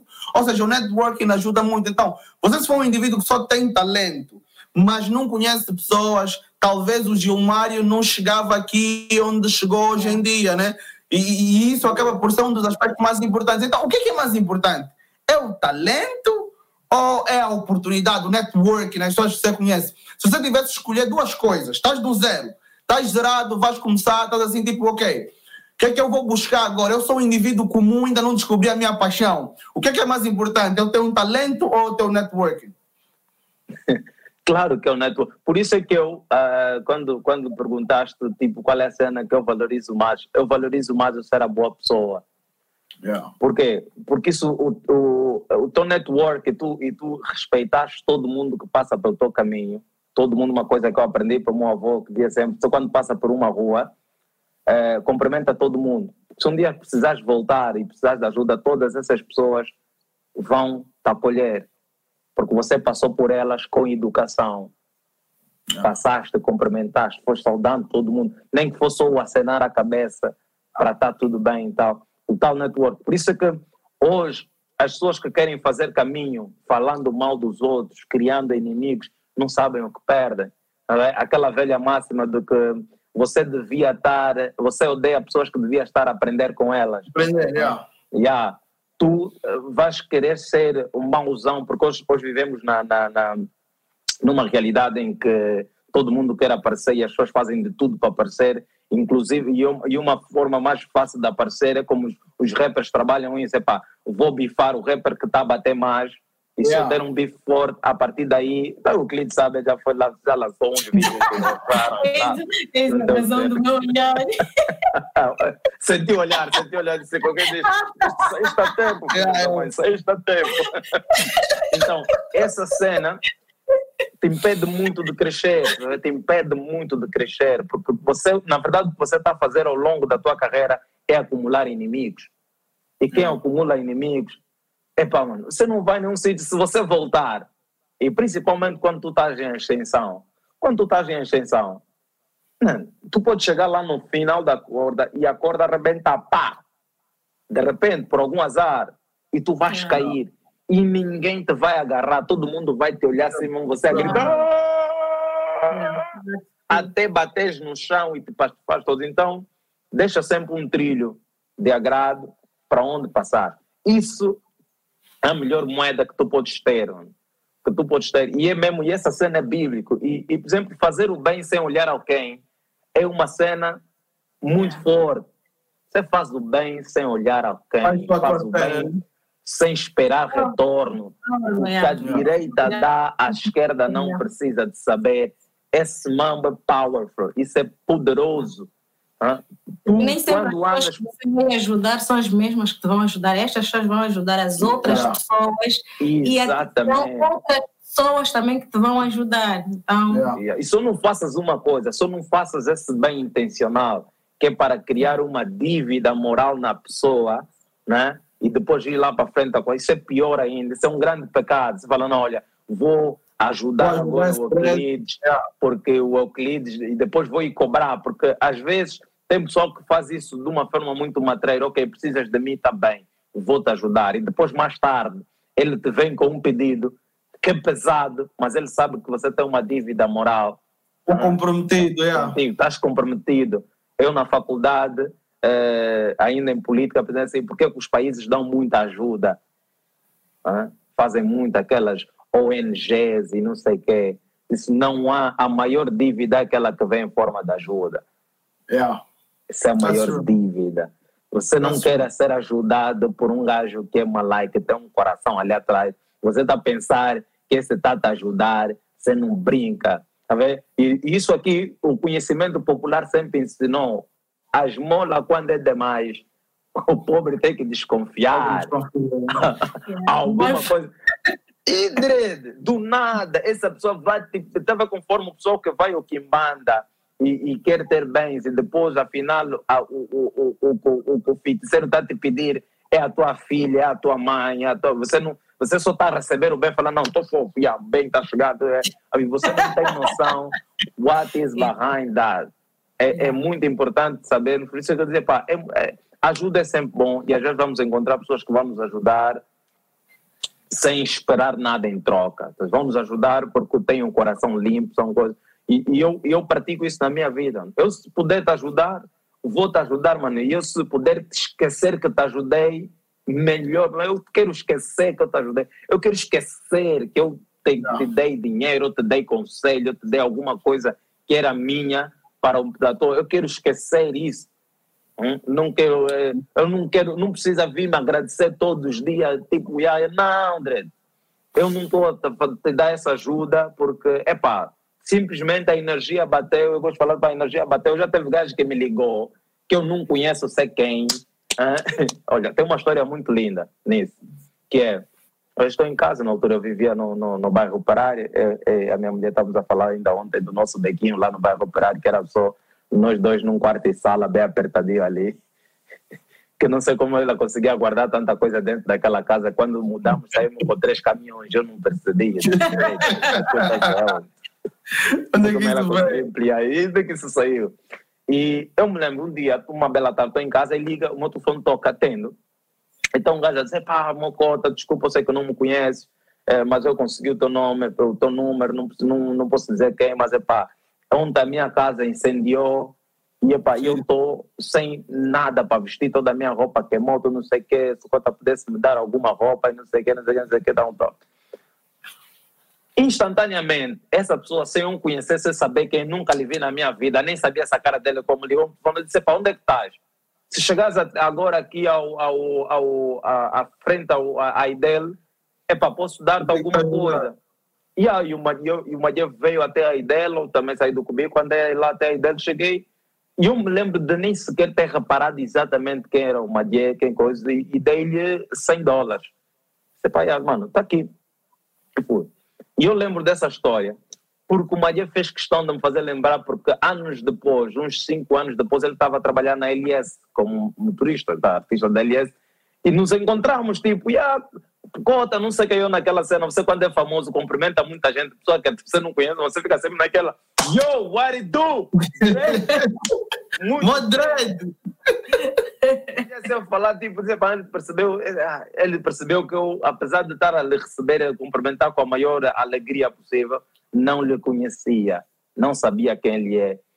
E ele eh, me contou aquelas coisas Cota. Naquele dia, eu sou jovem que fez isso, fez isso, fez isso, fez isso, agora foi buscar muita até eu lembrar, ah, ok, ah, me deixa sucumbu, eu paguei nesse sucumbu, em vez de eu comprar roupa, dei entrada da minha carta de condução e, ah, e, e, depois comecei a trabalhar como taxista, taxista, e eu estou aqui a trabalhar na LS como motorista. Ué, tu não sabes, aquela tua boa ação, que às vezes é zero, muda completamente a vida de alguém para um melhor, para a família de alguém. Portanto, isto é a maior recompensa que tu podes receber. Não que ele depois tem que vir e me dar 100 mil dólares. Se der também eu não nego, né? Mas, mas deu por aí. Tá então, para mim, é. networking, que é uma coisa que infelizmente no nosso país estamos a perder hoje, por causa da necessidade de aparecer, o people, primeiro é que acha que existe uma obrigatoriedade para as pessoas te ajudarem. Diga assim, nós não somos obrigados a ajudar ninguém, mas também não temos o direito de atrapalhar ninguém. Yeah. yeah that's true. Yeah. That's true. That's true. Grande verdade. João Mário, não, minha moranguinha, primeiro a minha moranguinha. João Mário, a minha moranguinha vai falar porque ela é chefe, tá vendo? Ela me faz um carinho aqui assim na perna, tá vendo? Ei, ei, Aquele ei, não, ei. esse é o toque sutil da família. Esse é o toque que a mulher dá aqui, que ela sabe a conexão que tem com o marido. Quando yeah, tá, yeah, yeah. Sabe. Você, você, você que... ei, ei, ei. Ao longo dos anos, você tá vendo, é aquela comunicação que você desenvolve com a tua mãe quando você está num, num, numa. Boa de gente, assim, você está na igreja, a tua mãe está lá yeah. Ongana, Ongolo. E você está tentando fazer merda, ela te dá aquela olhada. Ungana, Você entra nos eixos. Você se concentra já. Esse é o nome da mulher. Sua mulher tem essa capacidade. Isso aqui não temos que explorar. Nasceu com vocês. Aquela olhada, aquele toque subtil. É. E nós, maridos, nós aprendemos isso. Aquele toque do ombro, pá. Aquela olhada, pá. Você já sente que está a fazer alguma coisa. É como Posições se corretas. Entregassem para as mulheres, toma, agora dão sequência. Yeah, aqui. Yeah, yeah. Exatamente. sequência. Oi, epá, Gilmar, eu sou muito chata, vou voltar a fazer a mesma pergunta. Não estava, o cliente não pôs de novo essa pergunta. Acho que o Gilmar já sabe até qual é a pergunta. a saída do Gilmar e do Stunés. Exato, a saída como é que foi gerir essa atenção? Yeah, como é que foi gerir essa atenção? Porque o nosso público, nossos seguidores não são fáceis. Acredito que houve aí muito choque, houve muitas ofensas, estás a ver? Desnecessárias, porque as pessoas também não sabem o que está na base, estás a ver? Yeah. Mas pronto, yeah, yeah. era a sua Mas dor. Mas fizeste a pergunta mesmo tipo fixe, que é tipo, como é que foi gerir essa atenção? Eu acho que é o ponto aqui que temos que tirar alguma coisa para aprender. Né? Primeiro é que a partir da velha máxima que não existe mudança sem resistência. Né? E vai sempre haver alguma resistência quando tu decidis fazer algum tipo de mudança. Vai sempre. É. Ou o teu corpo é que não vai aceitar, ou a tua família é que não vai aceitar, ou as, alguém não vai dar porque uh, nós seres humanos nós vivemos muito para a zona de conforto. Então sempre que alguém sai da zona de conforto às vezes não sai só da sua própria zona de conforto, acaba mexendo com o conforto de muita gente também. E, e, eu, eu percebi que eu também, ao, ao fazer isso, também estava a mexer com o conforto de muita gente, que já estava confortável a ver as coisas conforme estão, porque sempre que na nossa frente muda a imagem, muda tudo, atrapalha toda a nossa lógica. Né? As pessoas querem entender, porque agora como, como faz sentido? Não? Eu já aprendi a contar até cinco. Como é que esse agora vai cortar? É complicado. E, e, e, olha, foi um, foi um período muito tenso, muito tenso, muito é, eu, tenso. Eu compreendo o que o Gilmário está a falar, porque até eu senti isso também. Yeah. Yeah, foi porque muito tenso. Domingos eu ficava aí na sala a acompanhar e quando o Gilmário... Oh, mas Gilmário não tem direito de fazer isso conosco. Gilmário fez isso por quê? Então, eu, eu percebo o que o Gilmário tem dizer. Foi um, foi, um período, foi um período horrível, né? E, epá, hoje ainda sobram alguns perdigotos dessa, dessa cena, mas é pá, às vezes dentro da, da, da, fama, um gajo tem que aprender que no fundo, no fundo, uh, é pá, vocês são importantes e ao mesmo tempo não são. São importantes porque um gajo, um artista sem plateia não é nada, né? Yeah. Mas também, se, se, se, eu não fizer essa mudança, se eu não continuar com esse meu andamento, também nunca vai dar certo. Porque as pessoas vão sempre te dizer, às vezes, quando está a preparar uma ideia e partilha com muita gente, a probabilidade é você recuar dessa ideia, porque muita gente vai te dar a opinião contrária. O Euclides é. pode até ser, o Euclides não saiu dos túneis, mas o Euclides saiu da, da Sonangol. É. Ninguém sai da Sonangol. Estás a ver? Eu não saí da Sonangol, mas saí de uma empresa petrolífera. Não vou dizer ah, o nome. Pronto, desculpa, né? Mas é o ponto. É o ponto, yeah. né? Pode ter tempo. O, yeah. o Euclides saiu de um salário fixo bom, de um bom, ramo que rende bem. O Gleitz e a Ana, né? Nós dois fizemos essa transmissão. Exato. Eu tenho um status no mercado. Quando você, o teu marido, diz, ah, o teu marido trabalha em quê? Eu trabalho em petróleo. O olhar muda. Yeah. Você chega numa zungueira diz que o meu marido trabalha em petróleo, o preço da banana sobe. a laranja de 100 quase vira mil. Assim yeah. rápido. As pessoas têm essa noção. Então, eu tive, primeiro, ter a calma suficiente para não entrar em choque com, com os fãs desiludidos e desagradados e, e que não aceitavam e que não aceitam até hora, para não entrar em choque com eles, para não estar ali a, a, a, a bater boca, tipo, sentir mesmo, é para, ué, vocês vão ladrar, mas a minha caravana vai ter que avançar. O caminho é mesmo daqui. There is no way. É mesmo daqui, tipo. Ah, mas. Yeah, I'm going. Estou mesmo a bazar. É. Podes gritar o quanto quiser, um gajo tem que ter bem claro na tua cabeça aquilo que está que, que a acontecer. E um gajo disse: pá, é o momento, é o momento, there is no way back. nós, nós, enquanto fãs, nós, enquanto fãs, sofremos muito com isso, né? sentimos isso na pele yeah. e vimos o quão mal isso é, tipo, na nossa perspectiva. Mas você, sendo um indivíduo que teve ali desde o início com certeza sofreu muito mais do que nós. Eu tenho a certeza absoluta que não foi yeah, uma decisão yeah.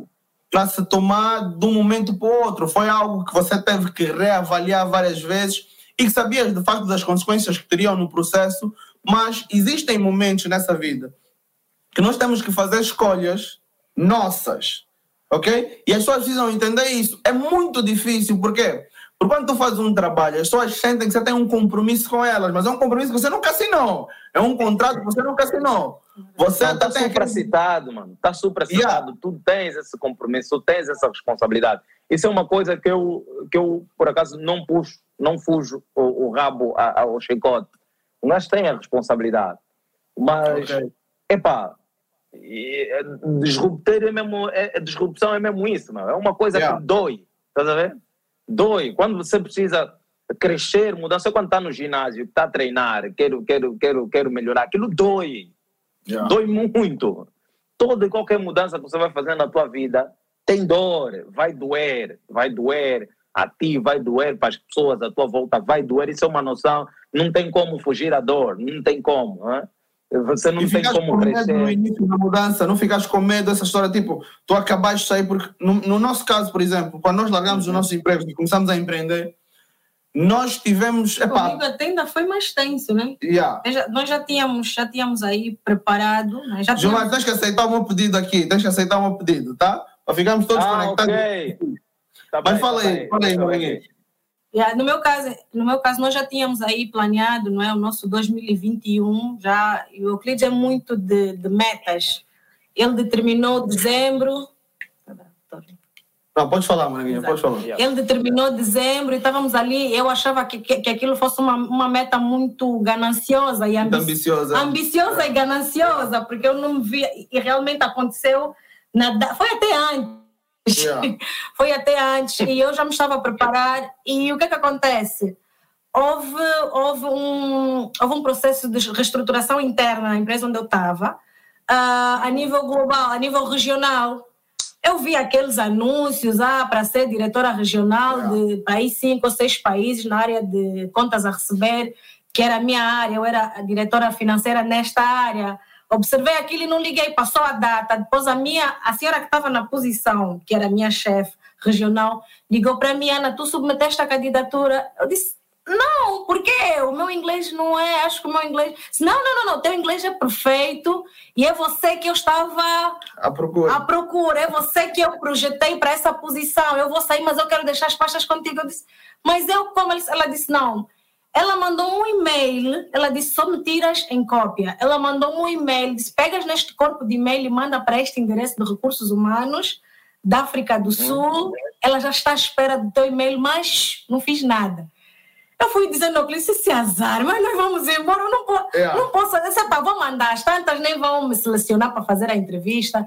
Mandei o currículo, mandei a candidatura, ela me respondeu de imediato. Depois de dois dias, ela disse que fui selecionada. Éramos dois ou três yeah. selecionados. Estava Angola, acho que Nigéria e mais acho um outro. Gabão, Gabão e mais um outro país. Eu disse: Jesus, está aqui, tenho que fazer a entrevista.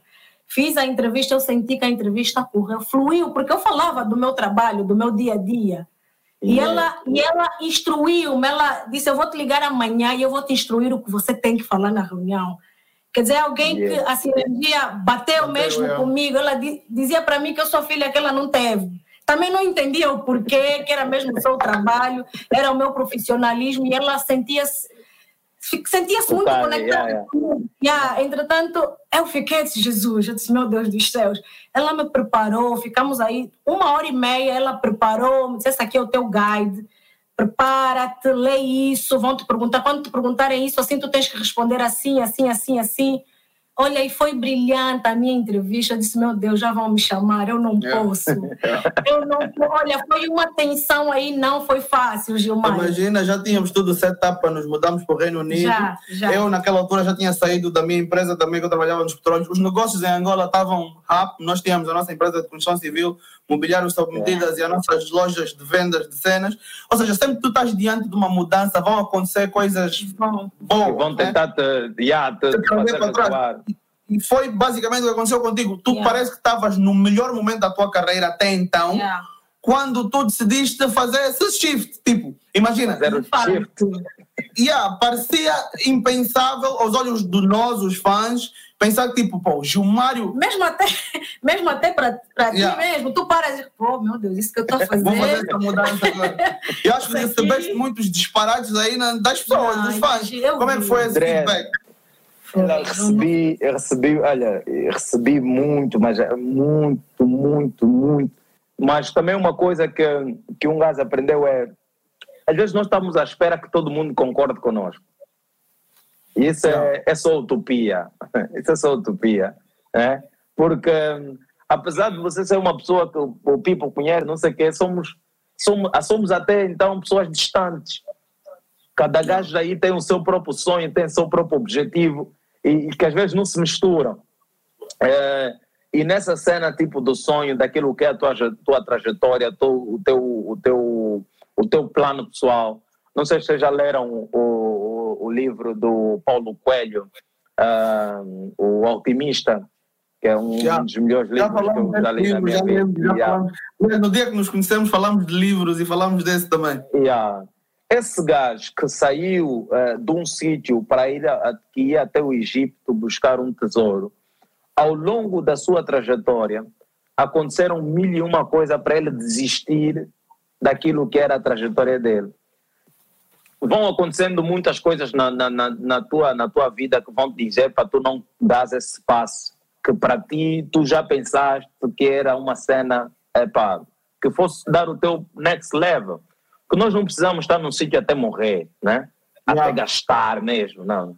Você, você, não, você não usa o pneu até ele rebentar. Você usa o pneu Exato. quando sente que que está a gastar, você troca de pneu, né? Entretenimento, yeah. você não capotar. Só que às vezes é, é, aquilo é a zona de conforto das pessoas, as pessoas estão habituadas a ver aquilo.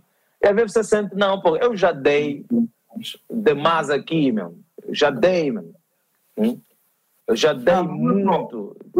E, e quanto a, questão, por exemplo, financeira, né? Quando eu, quando eu uh, saí do, do meu antigo emprego, Gilmário, e comecei a empreender, e, e, depois, tipo, dei o sangue na Ana para virmos juntos para isso e, e para fazermos as coisas acontecer, nós ganhamos mais dinheiro logo a seguir, tá a ver? Então, foi tipo, epa, tomamos a decisão certa logo de início, porque nós sentimos que logo no primeiro mês, epa, Deus também colocou aí a mão e disse, epa, Mosca Sul, vocês aqui vão, vai correr tudo certo, tá ver?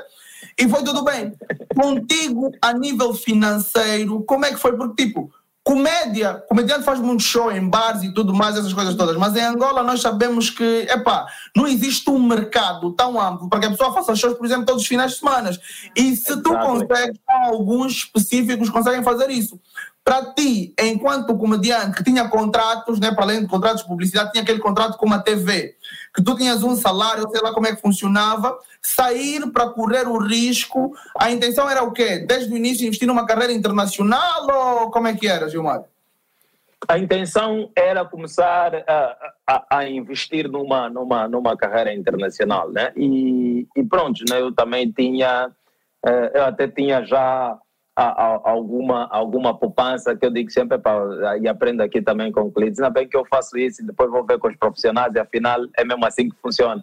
Que um gajo tem que ter pelo menos seis a um ano de, daquilo que é o teu, o teu custo fixo, uh, no, em detrimento de, de, de repente as pessoas não quererem ver Gilmar. Exato. Estão chateados, Exato. ninguém quer mais te ver, ninguém quer te contratar, que isso roda, roda uma, uma, uma um, hoje chamam que é a política do cancelamento as pessoas vão sempre tentar te cancelar quando sentirem que tu não estás de acordo com aquilo que eles querem, né? Então, para eles, o mais importante é você morrer já. Né? você morre já, porque ninguém quer. Já que, sim, porque nós funcionamos assim enquanto ser humano. É, se você não está aqui para nos servir, então você merece morrer. Se você não é para nos servir conforme nós queremos que você nos sirva, você morre. Porque é basicamente essa mensagem que eu recebi das pessoas, tá que ok, uh, muita gente passou-me essa cena, ok, saíste do grupo, então para nós você morreu. Você não então, existe você, mais. É, já que você não está a cumprir aquilo que é o nosso propósito, você não está onde nós queremos que tu estejas para o nosso bem-estar e conforto, então, meu irmão, falece, morre. É, você, os teus filhos, não sei se vão comer como, se vão te deixar na tua mulher, sei o que lá, você que Sim. sabe, mas esquece vai a tua vida. Mas, epá, eu estava preparado, estava forte, mas, e, e, como tudo, né? Quando tu sabes que a energia que tu pões em cima daquela coisa é uma energia positiva e não uma energia negativa, não uma energia da ganância, não uma energia de que, ah, eu vou matar, quero passar por cima das pessoas, né? É uma yeah. energia positiva e eu sabia que a minha energia era boa, que a minha motivação era pura, não tinha, não tinha, eu sou um gajo que confia nas energias, então sabia que as coisas iam fluir. Tinha essa noção, tinha essa fé que, que toda aquela onda de, de, de negativismo que, que, que, me cercou, das pessoas a mandarem cenas negativas, para mim tudo aquilo ia, na verdade, se transformar em combustível da energia positiva para que as coisas fluíssem. Tanto é que logo a seguir eu tive uma tour em, em, em, em, Portugal. Logo a seguir, logo saiu uma tour.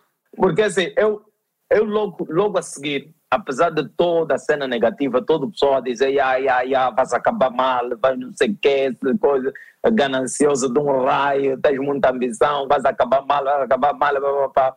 Eu tive logo a seguir uma tour de 10 cidades e ainda fiz dois espetáculos em Londres para pipocar yeah. mais todos yeah. eles esgotados, meu. Eu, mano, todos eles esgotados. Eu fui, eu fui sair de Guimarães, comecei a minha tour em Guimarães, fiz, eu nunca tinha ido a Guimarães, cidade de Guimarães, e fiz lá 700 pessoas, né? Fiz Lisboa, 1500 pessoas. É, pá, fiz fui cidades aqui em Portugal que eu não sabia que, que aqui também tem mangualdes e tábuas. Fui a Coimbra, fui a Leiria, fui ao Porto e tudo com espetáculos maravilhosamente.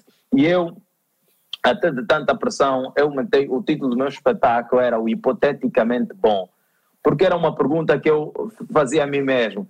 Yeah. Ok, será que o Gilmário, fora do grupo, é bom? será que vai ser um bom espetáculo para as pessoas entrarem para a sala e me ouvirem durante uma hora e meia, eu a fazer piada? Será que é bom? Mas não vai já com aquela uh, uh, pica boa, então o meu espetáculo era hipoteticamente, entre parentes, bom. É uma hipótese, porque é uma chance que eu estou a dar a mim, a minha arte, a minha cena, aquilo que eu, que eu gosto de fazer, que é o stand-up comedy. E logo no ano a seguir, eu fechei o deal com a Disney para fazer ah. o, o, o, bar do Gilmar. Né? Yeah. É, no, com o canal não, Mundo Fox. Vai na terceira temporada, né? Vai na segunda temporada, temos um spin-off que é o After yeah. Party. Uh, e, e, e, vamos tirar agora a segunda temporada uh, para que sai agora no dia 18 de, de fevereiro, essa segunda temporada. Conheci outras pessoas, trabalhei com outras pessoas, ganhei nova experiência, cresci profissionalmente e, e, e, e, montei e aquilo que era que era que eu que eu em termos já falando do business que eu estava a pensar e imaginar o mercado da língua portuguesa é vasto não posso estar só a pensar anos, em 20 anos só a fazer em Angola há mais há mais palcos por aí há o palco de Portugal ao palco da Guiné-Bissau, ao palco de Santo Tomé, ao palco de Moçambique, ao palco de Cabo Verde. Né? Ah. Estamos a pensar até já que há o palco do Brasil, que a gente conseguiu aqui criar networks suficientes para este ano, este ano ir para o Brasil, ter quem nos apresenta ao mercado, ficar lá um mês a fazer espetáculos, a participar de espetáculos tal, para mostrar o nosso trabalho e ver se a cena pega. É, tive networks na Inglaterra para poder fazer work in progress comedy no comedy clubs em inglês no, no, no, na Inglaterra para também experimentar coisas, abrir novos mercados. E um gajo pensa, está a perguntar quando é que vai ser o próximo show em Londres, porque ela mora em, em breve Londres. já. Em breve já, porque o meu visto daqui a pouco de Londres vai expirar, então tem que, tem que gastar já. Tem, tem que, que gastar já. Né? tem que gastar já, tem que tirar já uma agenda para Londres. Então, não conseguimos estar juntos dessa vez que estiveste cá, mas agora que vens, é pá, temos que estar juntos, pá. Temos não, vou por mais tempo. Aquela altura yeah. eu estava também a trabalhar num hustle lixado, né? Eu fui, yeah, fazer yeah, dois dias. Fiz Londres e Manchester com os Calemas e depois no dia de segunda-feira tinha que estar aqui em Portugal no estúdio a gravar. Não tinha, então era mesmo um dia da corrida, mais merecia até jato privado só para aquela semana. para poder fazer a mobilidade Vamos chegar já. nesse nível, nível Chapelle e Kevin Hart e tudo mais. Vamos, porque assim, mano, quem vai nos dizer mais que não é possível? Se nós yeah. estamos a sair do Sambizanga com poucas referências e chegamos yeah. até onde nós chegamos, quem achar que a gente não cresceu o suficiente, todas as pessoas que vêm e dizem assim, ah não, você roxou, é mesmo só ele a tentar te atingir, porque do, do, ponto de vista lógico, não faz sentido. Não, tem, não faz sentido. Eu, eu, eu sou de um gajo que, que tinha a expectativa de ter um, um quarto e sala com uma ventoinha, nosso famoso chalé com uma ventoinha lá e uma televisão de 14 polegadas. E, epá, nesse momento eu tenho a minha família aqui a viver na, na, na Europa e, a ser, e, essa, e essa, essa mudança você paga pelo aquilo que eu faço, que é a minha comédia que é a minha cena. Então, epa, todo mundo tem que colocar like aqui no YouTube e todo mundo tem que deixar um comentário a parabenizar o Gilmário. Eu costumo sempre dizer, tá aqui a minha mulher não me deixa mentir, de onde a gente veio, tudo que a gente tem é uma fortuna, mano. Porque a expectativa é era tão fortuna. baixa que o que a gente tem hoje pode dizer que é uma fortuna. E, e nós identificamos-nos contigo porque é a mesma coisa. Nós moramos hoje na Inglaterra fruto dos nossos investimentos, fruto do nosso negócio e grande parte disso do que a gente faz com a internet e tudo mais. Então é possível e quando essas conquistas acontecem é, é, é dó. Eu olhar para a minha mulher e sentir que, tipo, epá, ela é meu braço direito e ela vai ficar bonita every day e que está tudo bem. Yeah, yeah. E que é por, por, por, aquilo que a gente faz, por tudo que a gente entrega. Epá, deixamos ser aqueles putos pobres eh, do bairro e o caraças e hoje também conseguimos estar em grandes palcos, falar com grandes pessoas e, acima de tudo, inspirar outras pessoas. Toda vez isso não tem muito. Yeah, e é muito importante que o people pega mesmo isso como, como inspiração. Tipo, a malta não diz isso tipo para vaidade. Claro, a pessoa é. fala, ah, não, agora já não quer viver Angola, isso depois não ama um país. Não, não é amar um país. Tipo, isso, eh, achas que o nosso desejo aqui, a nossa vontade, não era mesmo pipocar em Angola, viver em Angola? Yeah. Isso era yeah. o nosso sonho, mano. Yeah. Nós queríamos estar com essas condições que temos aqui no nosso próprio país, mas eh, pá, temos, temos que ser sinceros, né? Temos que ser realistas e temos que, que, temos que olhar as coisas como elas são e não olhar para as coisas como a gente gostaria que elas fossem. Tá Queremos e sonhamos que um dia isso possa ser possível, tá mas epá, por agora, Dredd, a vida é essa. É. E vamos seguir. E tudo que a gente tem, dado aquilo que é a nossa realidade, nós angolanos, realmente é uma fortuna.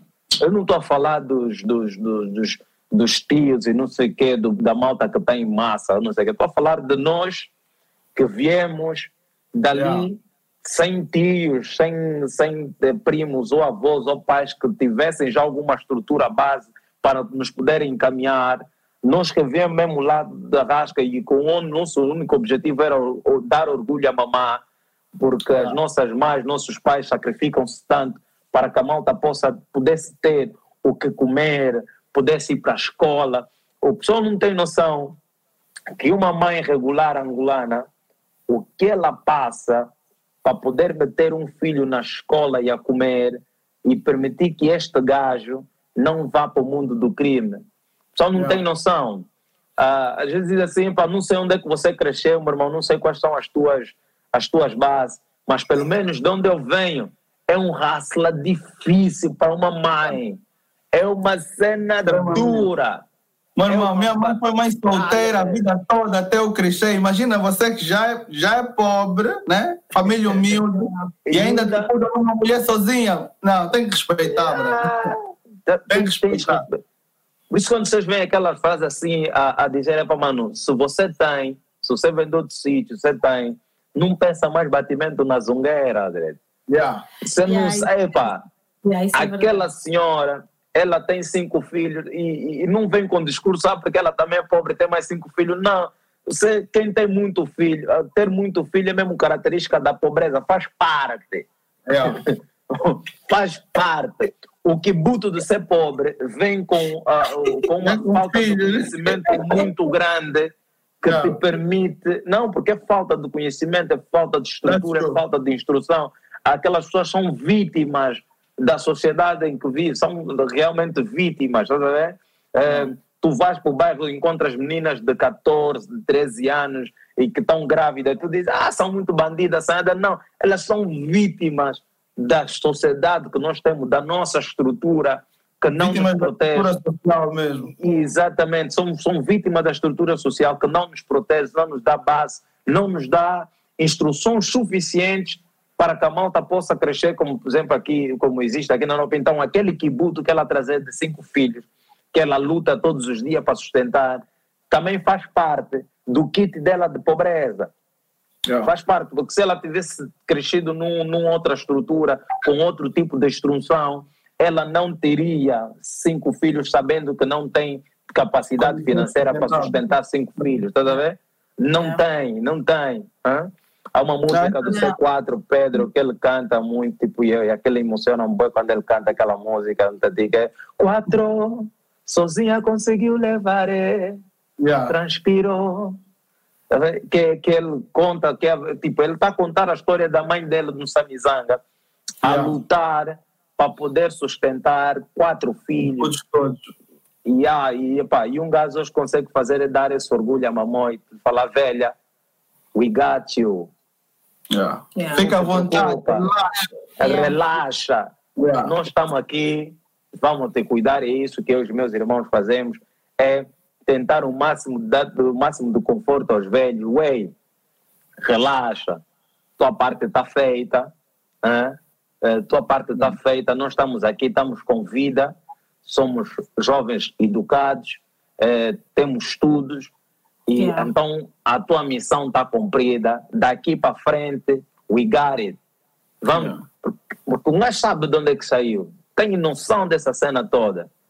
É uma luta lixada. Tipo, mas daqui, graças a Deus, ela já não vai ter que ver os netos a passarem pela mesma dificuldade, já não vou ter, porque quando você fala que aquela, o esperar tua mãe na porta cantar Minha mãe, yeah, yeah, yeah. Vem já, yeah, yeah, yeah. Tenho fogo. Isso é real. Isso não é uma brincadeira. Isso é, isso é mais do que verdade. Isso é, isso é o puto com fome à porta de casa, à espera que a mãe dela venha e traga algo da bolsa, tirada do serviço, que às vezes, às vezes era o almoço dela, que ela não comeu, para poder levar para os filhos. Estás a ver? Então, cresce e tem noção disso. Você fala, pô, velho, espera só, mas se o que você trazia era o teu almoço, você comia o quê então? Você comeu o quê? Você Yeah. comeu o que? Yeah, yeah, yeah, yeah. Era o teu almoço. Yeah. Por acaso, Mas, ontem estive aqui a conversar com clientes, tivemos aqui, a minha mãe, faz, olha, eu orgulho muito da minha mãe, ela faz 82 anos, Yeah. mãe de 18 filhos, imagina, os meus irmãos mais velhos passaram mais dificuldades do que eu, claro. Ela conta que havia épocas que comiam só coconote, imagina, co- co- aquele coconote de dendê mesmo. Apanharam a anemia. Yeah. Os meus irmãos é contavam partir. partir para comer aquilo. Tá vendo quando você apanha um monte de lavra. caroço? Uma coisa que aconteceu em Luanda e eu passei por isso que é você sair para a rua e apanhar caroços de figo Yeah. e Yeah. depois sentar numa pedra e partir aqueles caroços de figo, Já sentar, comi muito, já parti muito caroço de figo. partir Aí a ponta do dedo, pá, ai, ai, ai, ai, ai, tira, Yeah, com a pedra. dread, não dread, brinca. Ela mandava que ela ia já lavra, o, meu irmão está saindo da escola, está lhe dar recado no outro. A mamãe, o teu almoço está com a mamãe na lavra. Ele vai estar chorando. Se não for a lavra, não vai comer. Comida. Meus irmãos, quando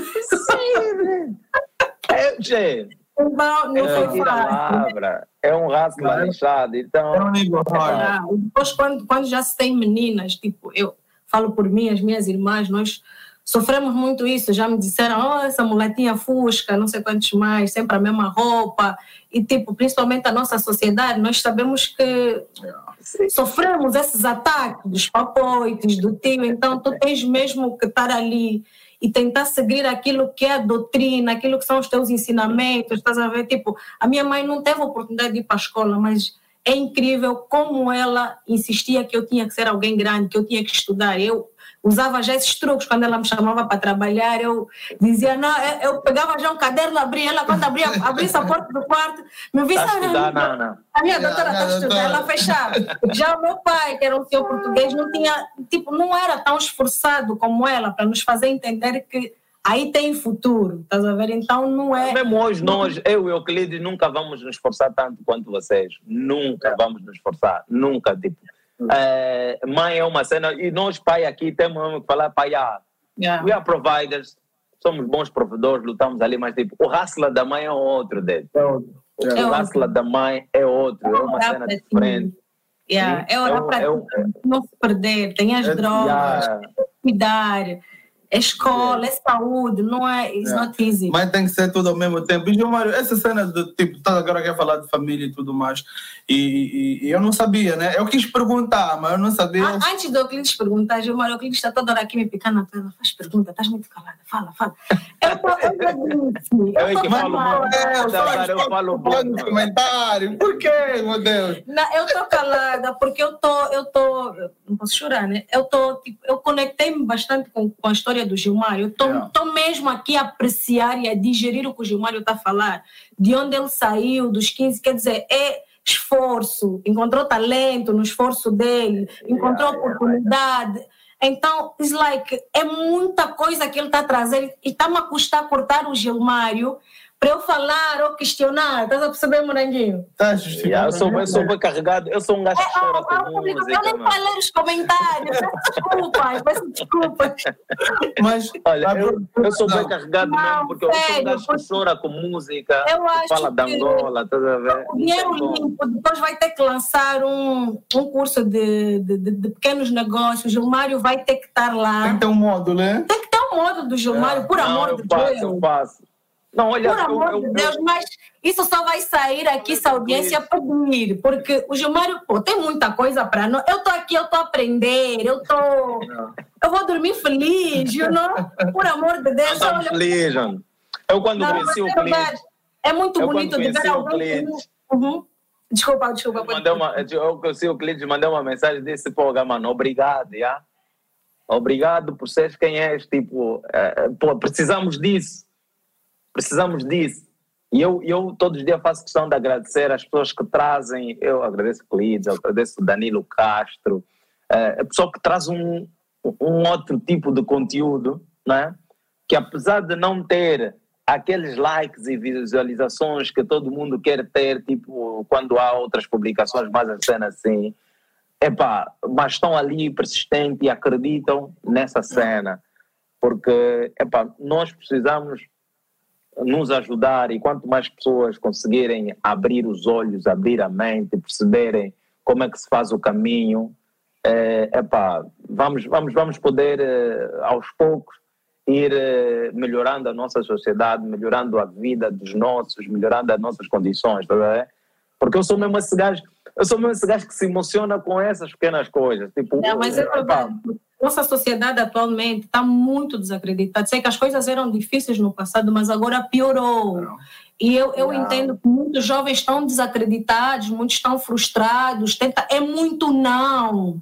É muito não, é muita gente frustrada, estás a ver? Então, it's like, ouvindo exemplos, então nem, nem é exemplo, é, é, realidade, isso é uma realidade vivida. O, o, o Gilmário estando aqui a partilhar a sua realidade, já é uma esperança que consegue fazer crescer na cabeça de muita gente que está aí no raço, batendo essa porta, vai aqui, leva um não, vai aí, leva um não. Você falou, uau, Gilmário que está aí hoje, afinal também conseguiu ter essa trajetória, então é porque eu ainda tenho, eu ainda tenho, tenho chances também de mudar bem. Temos. Eu e os meus é. irmãos dizemos sempre não assim. Não tipo... a estas tentações aqui, porque entra não nesses pode. caminhos, vai aí, não, eu vou continuar a fazer a coisa certa, que um dia essa porta há de se abrir para mim. E é real. Dinheiro limpo, só dinheiro limpo. É. Sempre. Porque de Sim. dinheiro sujo aparece Nada sempre uma cena assim de coisa. Dinheiro limpo. Eu e os meus irmãos agarramos sempre assim a mão e dizemos é guerra, mano. Isso é guerra. Yeah. Estamos mesmo na batalha, estamos yeah. aqui no Rasla. Gilmar, já estamos aqui na fase final do, do, do, nosso podcast. Eu sei que nós podíamos ficar a falar aqui até amanhã, mas em respeito às outras atividades, tu tens, temos que ver isso. E nós queríamos saber, por exemplo, nós não sabíamos que tu tinhas mudado em definitivo para a Europa. Foi uma surpresa para nós aqui dizeres no podcast.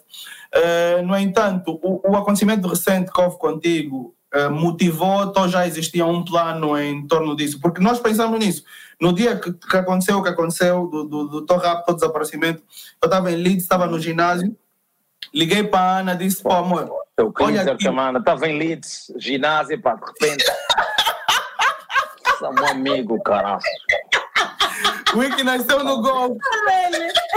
Gajo, gajo diretamente da poeira do Golfo 12 a dizer: pá, estava em Leeds ginásio, eu vi. Adoro. Ai, Vou ligar casa. e liguei, e liguei para e liguei para a Ana e disse: Olha, o Gilmar sumiu. E, e aquilo foi tipo: partilhamos nas redes sociais. A Ana, ela todos os dias ora. Aquele dia também foi já orar yeah, naqueles instantes. Nós ficamos para. E nós pensamos: está a ver, pô Epá, nós não queríamos sair da banda, mas nós epá, somos jovens, não tínhamos filhos ainda, decidimos viver uma nova experiência e aprender outras coisas. E nós pensávamos, pô, se o Gilmário deve ter pensado, eu acabei de voltar, já me aconteceu isso, pô, se eu estivesse aqui com os meus filhos, porque nós ainda tínhamos conversado no último podcast que gravamos antes disso, sobre essa situação, tu estás longe da família, o quão difícil era e tudo mais. E de repente acontece ser raptado com as tuas filhas, né, mano? Epá, isso motivou-te a sair da banda? Isso, tipo, já existia um plano em torno disso? Não, não, não, não existia o plano. Não existia o plano. E, porque, pá, eu, eu, eu na verdade, tirei a família da, da, da banda, né? E, e, e, vou ficar eu, né? Vou ficar porque eu, eu, eu, eu lancei-me para uma carreira internacional que começa sempre, com, que tem sempre como base Angola. Sai okay. da Angola, eu da Angola vou para Portugal e faço atividades, vou para Moçambique, faço atividades, vou para coisa. Epá, e neste momento, por causa da, da onda pandêmica, acaba por aqui em Portugal está tá muito mais controlado, tem mais de 85% da população vacinada, as coisas estão mais abertas e acaba sendo tempo mais oportunidades de atividades para mim aqui do que propriamente em Angola ou em Moçambique ou na Guiné-Bissau, ou em Cabo Verde, dada a situação pandêmica que nós estamos a ultrapassar. Né? Há muitos fechamentos. E sempre que eu vou para Angola para fazer atividade, fecham o país, não sei se dá um toque, yeah. olha, esse chegou. Fecha essa merda. Esse chegou. Porque me acontece sempre, um gajo chega e fecham tudo e não consigo fazer a, atividades. E depois de acontecer isso, a sensação é, tu como pai, quando tu sentes uma certa impotência na hora de poder ser aquilo que se espera de pai para ser para os teus filhos, que é garantir segurança para eles, mano, yeah. tu ficas literalmente sem chão. Né? Eu estou amarrado, encapuçado, né? não sei se estou aí para onde, e tenho as minhas, tenho duas filhas comigo de lado, que eu nesse momento estou definitivamente sem hipóteses para poder as proteger a não ser as simples palavras que saem da minha boca, dizendo para elas fiquem calma, vai correr tudo bem, tudo bem. Né? dizendo com os gatunos, é pá, mano, digam o que é que vocês querem, um gajo entrega, um gajo está ali, está impotente, você não está você não tá se mexendo, você não tem como, você não está vendo nada. Então deu-me uma sensação tão grande de impotência, tão, tão, tão, tão, tão profunda que eu disse, não, é pá, é, eu acho que eu tenho estrutura suficiente para meter a minha família a viver bem uh, em Portugal. Yeah. Então, Portugal é o quarto país mais seguro do mundo e do jeito que está a nossa sociedade não temos hipótese. Culpa é dos gatunos? Não, não é, não é dos gatunos, porque nós somos basicamente seres animais e quando somos encostados à parede não tens como há uma música do Paulo Flores, o, o, o prodígio, que, que é a fome. Que diz, eu sou a fome. É. E todas as crianças do bairro já sabem meu nome. Feliz e dono da vida, não há quem me dome. Eu sou a fome, isso é vida do homem. E que o prodígio em rima vai dizendo que a fome transforma rainhas em prostitutas, transforma manos em ladrões e essas coisas. Eu eu, eu sou eu sou um analista. Eu, eu eu, eu gosto de observar a sociedade, vejo com quais são as suas. Tudo tem uma base, tudo tem um porquê. Claro que não existe sociedade livre na totalidade de crime, mas nós temos as condições ideais para que essas coisas aconteçam. Tu não podes ter um gajo que trabalha com arma e tem salários atrasados e tem famílias por sustentar e como eu já disse, você quando está na pobreza, o toque mútuo da atrelado de filho é bué.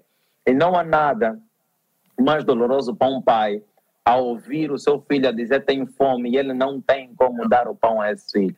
Então, nós estamos numa parte da nossa sociedade que nós vamos obrigar muita gente a ser caloteiro, muita gente a puxar da arma para poder sobreviver, para poder tal coisa.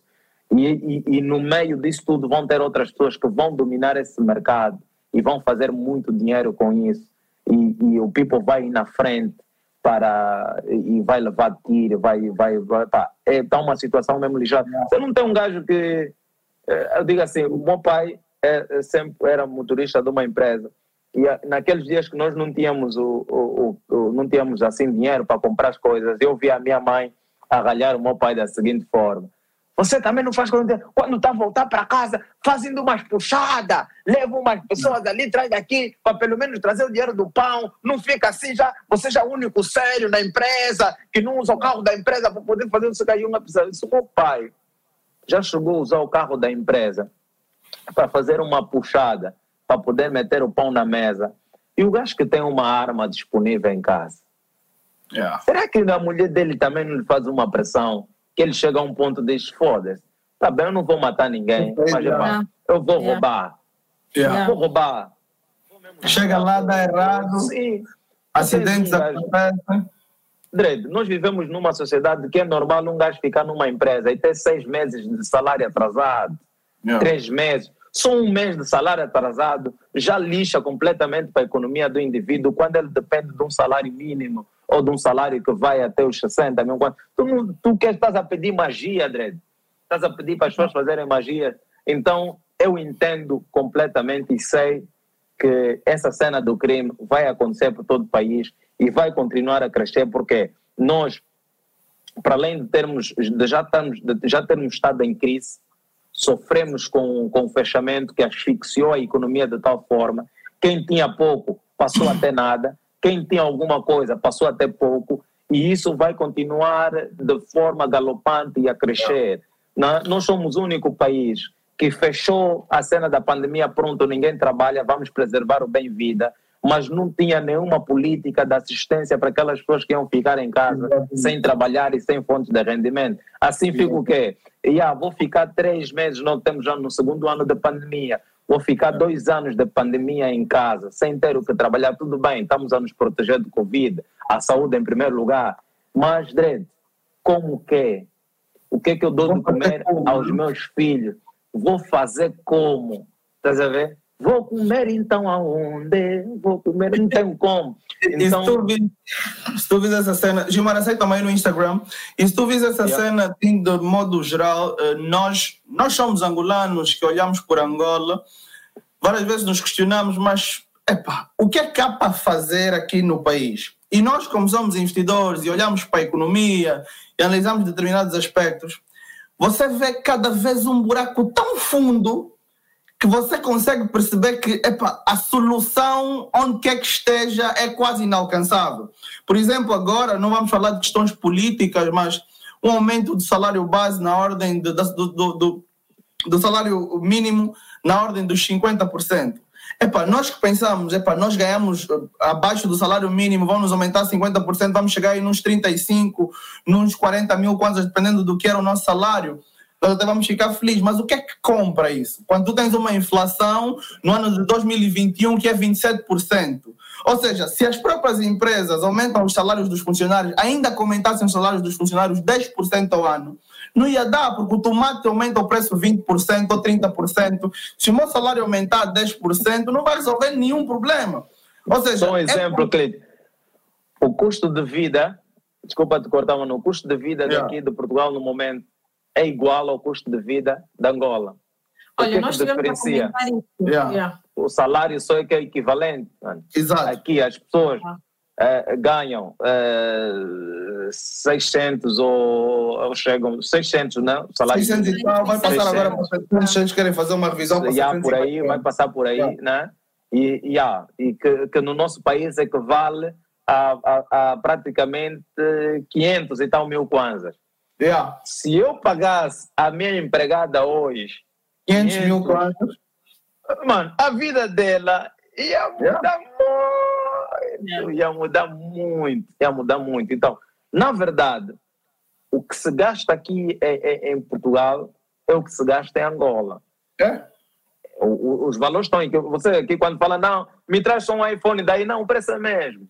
É o mesmo. O iPhone aqui é 1.200 é 1.200 euros, que eu equivale. fazer umas comprinhas agora por 27 euros. Está tá, tá inflacionado aqui também. A inflação também sentiu-se muito em Portugal. O único, o único mecanismo é aquele, né? Todos os países têm inflação. Aliás, como estávamos a falar, Angola não teve auxílio emergencial para as, para as famílias. Mas todo mundo teve, e isso gera inflação. Inflação é o excesso de moeda em circulação.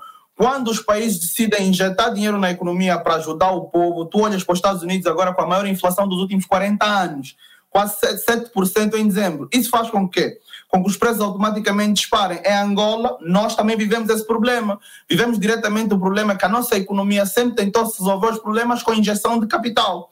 E quando tu colocas muito dinheiro em circulação e quando a produção não vai de encontro ao que existe de dinheiro, cria inflação. A forma mais simples de entender o processo inflacionário é esse. Se nós importamos tudo e mesmo quando importamos não chega para as pessoas, obviamente os preços vão estar muito altos. Se Angola decidisse ajudar o povo com dinheiro, aí ninguém ia conseguir comprar mesmo mais nada. Ou seja, nem, nem quer dizer, de... nem tentando endireitar dá para ficar direito. Nem fala só de importação, mesmo escoar os produtos internos. Eu sou yeah. de Cabinda, eu vivia em Cabinda, nós tínhamos muito problema de tomate. Não tinha tomate, mas tu vais no Lubango, está yeah. cheio de tomate. Então, tomate. o produto interno não há, porque se, se existir escoamento do produto interno, já vai, já vai dar mais oportunidade para os pequenos comerciantes e isso já vai gerar o quê? Já vai gerar cash flow para as pequenas empresas. Yeah. É, é, é, é, só estrada, estás a ver? Basicamente, yeah. tu estás a dizer, Ana, é estrada.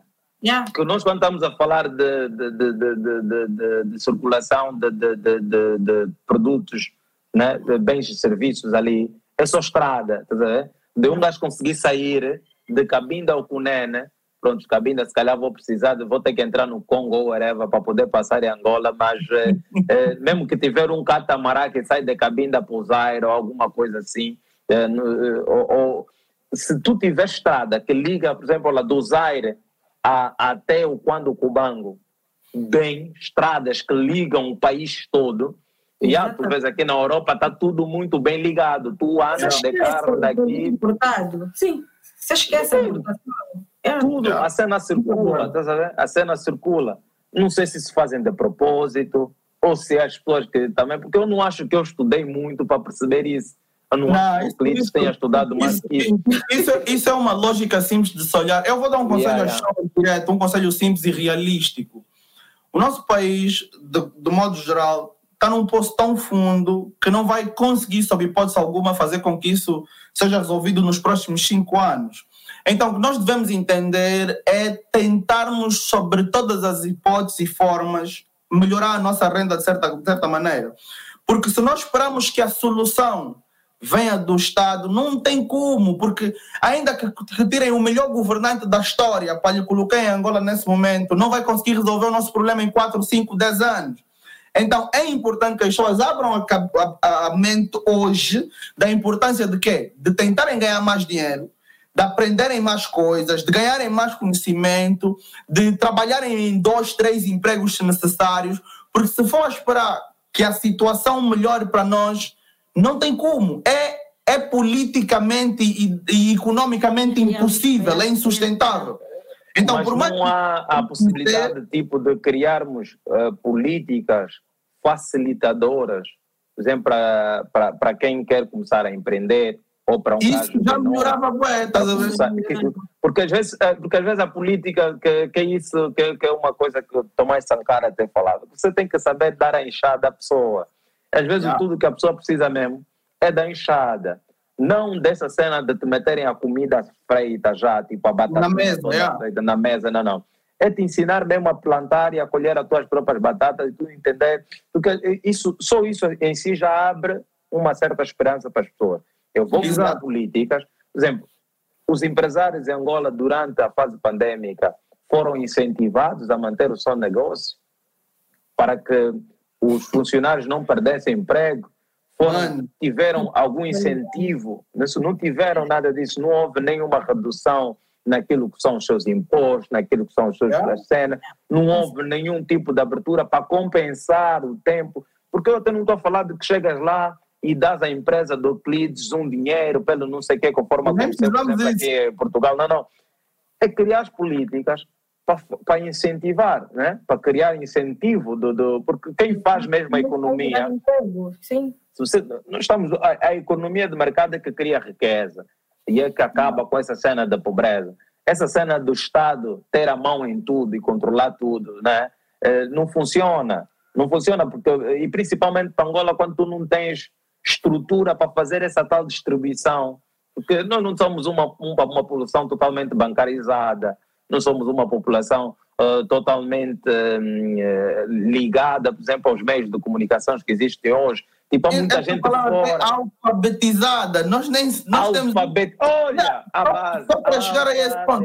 Tipo, o, o nosso problema, Gilmário, é, é óbvio, todo mundo conhece o nosso problema. Essa nossa conversa que nós estamos a ter, a, a, ter hoje, você teve há 10 anos atrás com outra pessoa. Ou seja, yeah, passaram os yeah. anos e os problemas são iguais. Ou seja, eu posso vir aqui e falar de soluções muito inteligentes e depois receber palmas das pessoas e dizer: não, pô, Euclides, esse cara devia ser ministro. É loucura. O ministro que está lá, ele sabe muito mais do que eu, tenho certeza absoluta. Com certeza. No entanto, no entanto, a situação é tão complicada que é o que está a dizer. Nós, a nós estava a trabalhar aqui nas, na, nos nossos impostos e ver as faturas e tudo mais. É absurdo. É. Como é que num negócio digital nós temos que pagar o mesmo de imposto que empresas enormes? Isso desincentiva logo.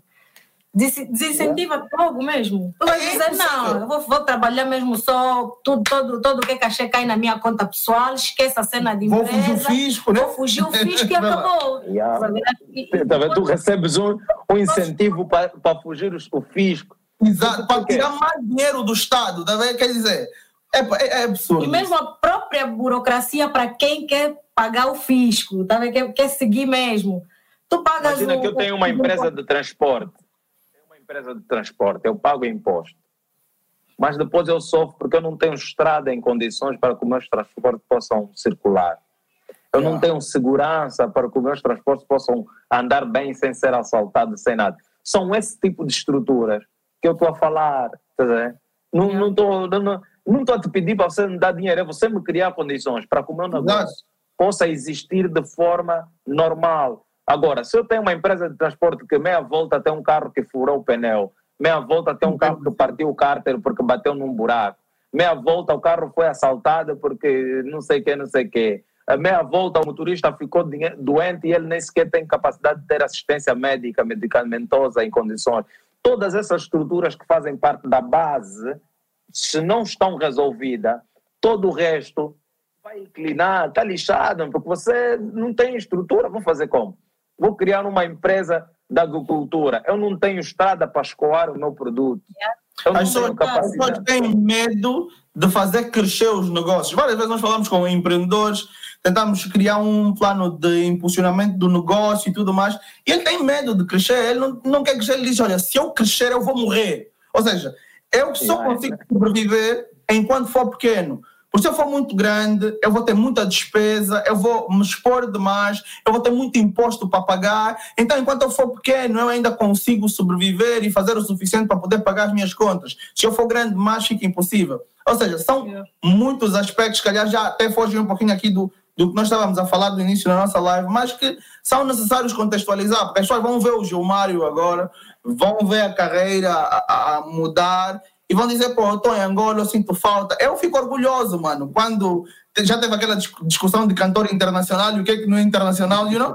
Eu fico orgulhoso quando vejo tu a te estabeleceres internacionalmente e ainda por cima afirmar residência, tá a ver? Porque temos que ser muito hipócritas para para achar que vocês não vão estar melhores agora. Vai ser mais difícil, mano. Porque na banda ainda yeah. existe temporada que vai chegar e vai dizer como é que estás apertado, toma aqui um milhão. Ainda existe isso. Yeah, toma existe isso. Oh, yeah. Mas... Aqui é que vai levar a banana, yeah. a batata. Mas aqui. Sim, na é... banda você consegue coisa. Yeah. Mas aqui, tepa, tu tens. O que que existe aqui?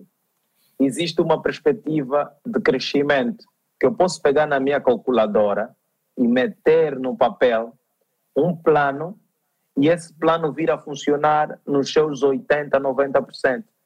Yeah. Há uma garantia disso, tá vendo? Há uma garantia disso. Quando na banda, nós não temos essa, essa garantia, tá vendo? Não, e, e porque, não, imagina, eu podia estar a fazer espetáculo. Eu, eu se tiver estrada, conforme, por exemplo, eu faço aqui, eu faço as minhas tudo por estrada, não tem avião, não tem nada, e faço tudo todo o país. Imagina, que eu, Angola, pego no meu carro e vou fazer um show em Portambuim, faço outro show no Kwanza Sul, faço mais um show no Lubito, faço um show em Benguela, subo, vou para o Lubango, faço outro show na, na, na, na Willa, vou mais para o Chile, yeah. uh, chego no Lubango, faço um show, vou até a Chibia, faço outro show, sigo para o Namib, faço um show ali na, na, na cidade do Namib, vou até ali para... Hum, para outra banda, como é que chama ali também, uma cidade onde a malta às vezes vai fazer espetáculo, esquece agora o nome. Vou também para ali para o Tomba, faço um yeah. show no Tomba, saio dali, sigo para o Cunene, faço show no Cunene, à vontade, vou para, para toda carro, a sair e andar pelas cidades todas, yeah. né? Saio do Cunene, vejo qual é a província ali mais próxima, do, do, do, do porque eu estou no Lubango, para o Cunene é próximo, tem ali um, um, link, vou, saio dali, eu vou para o Quando Cubango, eu vou, vou ali, vou, quando eu voltar para Luanda, eu já terei feito, é, epá, por aí uns 10, 10, 15 shows. E o que é que tem que ter nessas cidades? Tem que ter transporte público para, para que as pessoas possam ir com segurança para o meu espetáculo e voltar para casa. Tenho que ter uma sala nesse, nessa cidade para me permitir fazer espetáculo. São todas as estruturas que não têm, que não existem, porque, epá, as pessoas às vezes criticam muito o artista angolano, mas o artista angolano também ele faz magia para poder agradar o seu público. Ele monta espetáculos em salas que não estão preparadas para espetáculos. Ele gasta muito para poder fazer esses espetáculos. Ele não tem como, o, o, toda a deslocação dele tem que ser feita de avião, o que torna caro para o produtor do espetáculo, o que torna o evento caro. E ele nem sequer pode cobrar caro ao público, porque o público não tem poder econômico para poder, para poder pagar aquele espetáculo, se ele tivesse que cobrar o valor real. Então existe toda uma certa ginástica para tu sobreviveres em Angola como, como artista ou para poderes acumular um certo dinheiro e viveres de uma forma estável. Nós, ao máximo que conseguimos fazer é angariar imagens suficientes para depois ter também contratos publicitários que vão atrelados ao, ao, ao teu espetáculo para garantir a tua receita, que vão atrelados, a, no nosso caso, eh, atores a um programa ou outro de televisão, mas se não, foga, Luanda tem quantos habitantes? Acho que 10 milhões ou qualquer de habitantes em Luanda. Dava para fazer um espetáculo tranquilo no Quilamba, outro em Capuapo, outro no Benfica, outro em Talatona, outro no, no, no centro da cidade, outro na ilha, e não sei o que, à vontade. E durante um mês, um gajo faz um espetáculo, faz uh, eh, 10 a 15 espetáculos. Se eu ganhar um milhão de kwanzas por cada espetáculo, eu estou a falar de estar no mês e conseguir faturar no mês 15 milhões de kwanzas. De kwanzas. É muito dinheiro. Dá para investir em muita coisa, dá para fazer uma coisa. Agora, tem estrutura para fazer isso? Não tens. Então, o que, é que a gente tenta fazer? É tentar ganhar o máximo onde está, porque você só vai conseguir fazer um espetáculo. As pessoas, é porque as pessoas não querem ir no teu show, conforme muita gente às vezes persegue o artista. Ah, o teu show, o show. Não. Há pessoas que gostam do show dele, mas ele não tem, a, a cidade onde ele está não tem estrutura suficiente para trazer todos os seus fãs para o seu não. show. Meu irmão, é, isso é pura verdade. Eu lembro como se fosse hoje, eu e o meu brother Jota e o Raiji, que Deus o tenha, putz, que morávamos aí na vila de Viana. Fomos ver, eu acho que é Nina Sky, Bobby Valentino, Fat Joe, no Atlântico, brother. Chegamos no Atlântico, aquela hora, nós putos, 13 anos, 12, 15 e tudo mais, queríamos voltar para Viana. Brother, e o choque começa tarde. Na, que acabou às quase duas da manhã. Você vê o Pipo tá subindo os seus carros e você foi com todos bradas. Chegamos ali na paragem de táxi. Qual táxi? Qual é o carro? Você tem que sair do primeiro de maio para Viana. Você aprende. Aprende. Você está a reclamar, Clique. Você não reclama. Pergunta, conversa com Jeff Brown. Fomos a pé. Conversa com Jeff Brown. Por isso eu gosto de conversar com a Escota, com o Cude, com o Paul G que estão a falar, tipo, estamos aí no, no Carlos Max, demos show, carga, mas depois estamos a pé com os fãs para casa. Quem conta isso? Conta isso.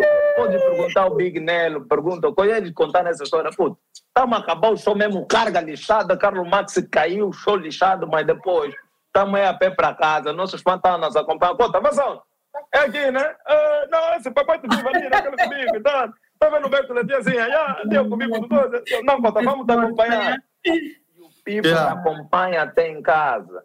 E não, acredita...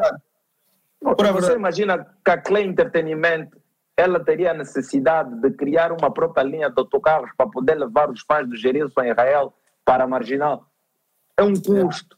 Não tinha que ser a Clay, estás a ver?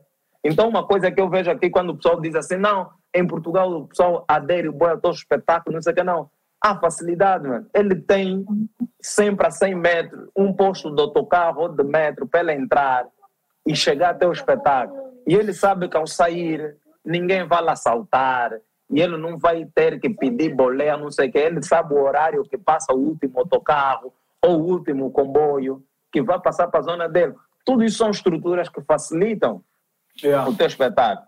Não, mas calma. Agora, nós então, temos aqui uma questão, Mário, que é, que é, nós mencionamos os problemas e eu estava à espera de chegarmos a esse ponto, e claro, íamos sempre mencionar as soluções. E vamos mencionar soluções para cada problema. E vamos ser honestos com vocês a dizer que as soluções para os problemas vocês também conhecem. Ou seja, yeah. a solução que nós vamos agora aqui mostrar é nova, todo mundo sabe.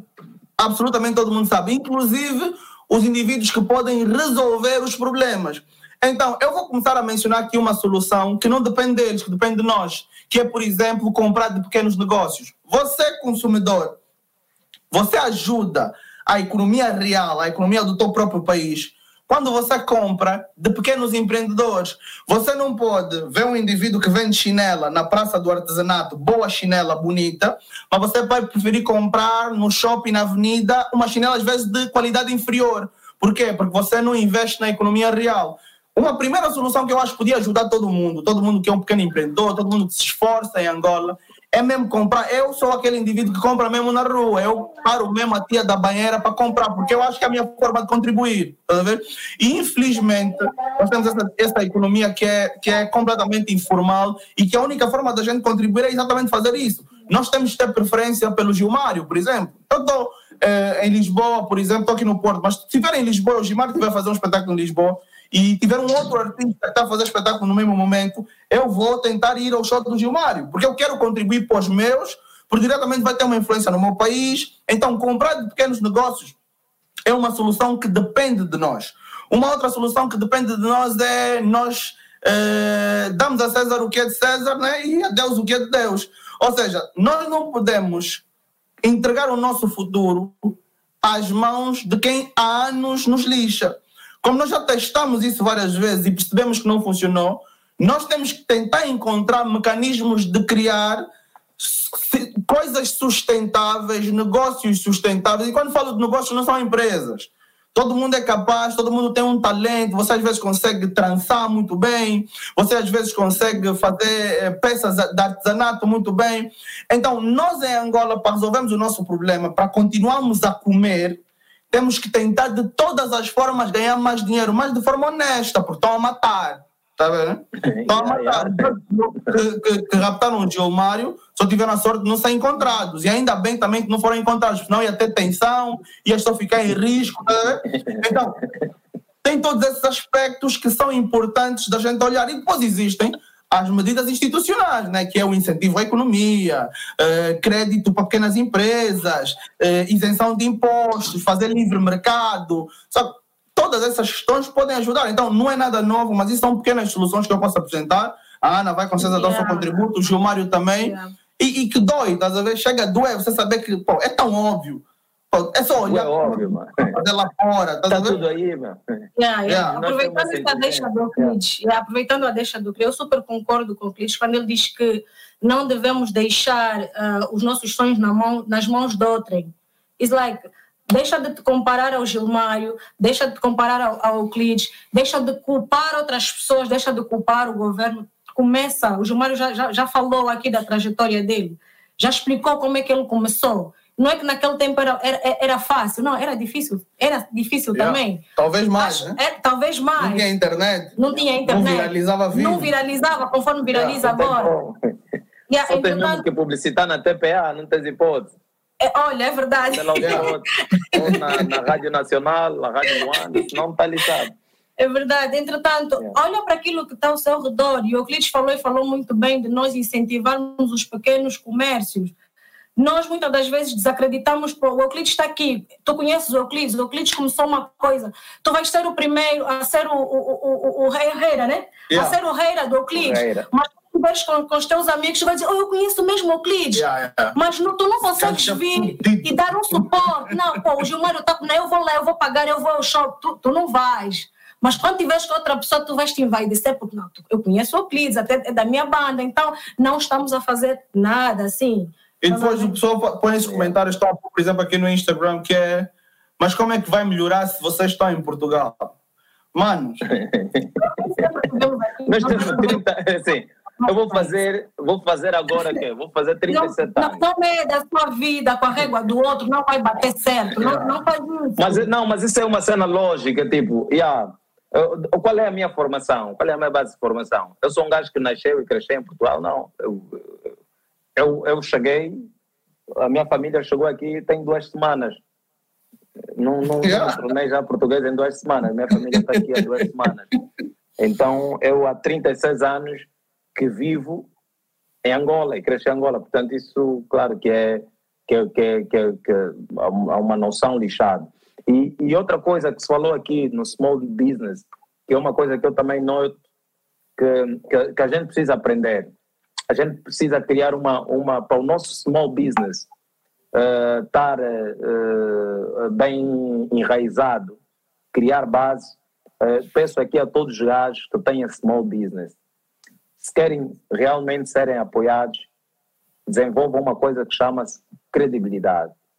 Yeah. E agora, uma, isso, isso é uma crítica que eu passo, porque eu, várias vezes contratei serviços de nossos irmãos.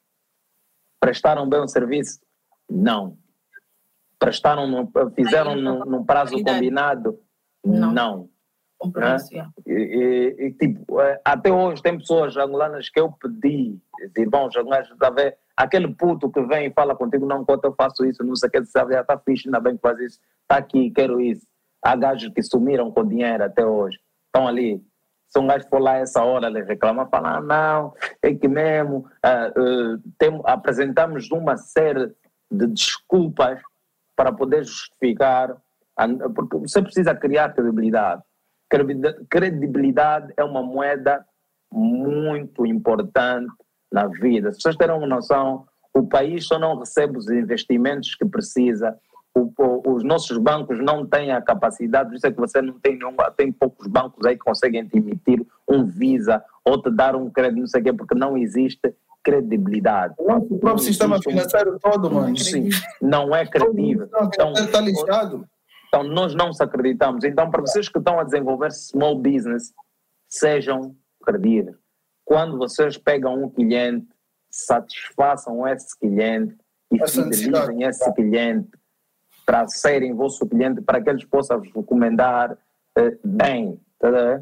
Sem credibilidade, esquece. Até eu, como artista, se eu marco um show e eu não compareço no show, se eu falho com o produtor, está errado. Se um promotor me contrata e depois, porque a coisa não correu bem para ele, ele não me paga aquilo que a gente combinou, ele está a fragilizar a sua credibilidade. Quando é que eu vou voltar a trabalhar contigo? Nunca. Porque você, porque pá, um gajo é ser humano, você já me facou uma vez, não vou lá para você me facar segunda, só porque sim. Então, esse desenvolver de credibilidade é muito importante para que o small business do país possa ganhar uh, a atenção que merece, para que as pessoas possam saber que não, eu contratando a empresa do Euclides é igual como se estivesse a contratar, a contratar uma empresa, sei lá, do... porque o estrangeiro, quando ele chega, ele te dá isso, ele te dá a credibilidade. Ele, quando diz que vai entregar no dia 15, ele entrega no dia 15, ele não entrega no dia 17 ou no dia 20. Então, nós precisamos desenvolver credibilidade. Se não sabem como fazer, procurem conhecimento. Conhecimento é a base de tudo. Falem com o cliente, falem com o resto das pessoas que vocês conhecem que trabalham com, com, com, com, com, com, com conhecimento para empreendedorismo, para startups e por aí. Procurem conhecimento, procurem aprender. Percam tempo a aprender as técnicas que depois o kumbu vai vir. É? Porque senão, é. mano, olha, está aqui, a palavra mesmo é custom care, você tem que cuidar do teu cliente, você tem que cuidar. Uma cena que eu aprendi com Les Brown, Les Brown que ele dizia assim, é para nós não estamos só aqui para satisfazer o cliente, nós estamos aqui para impressionar o cliente.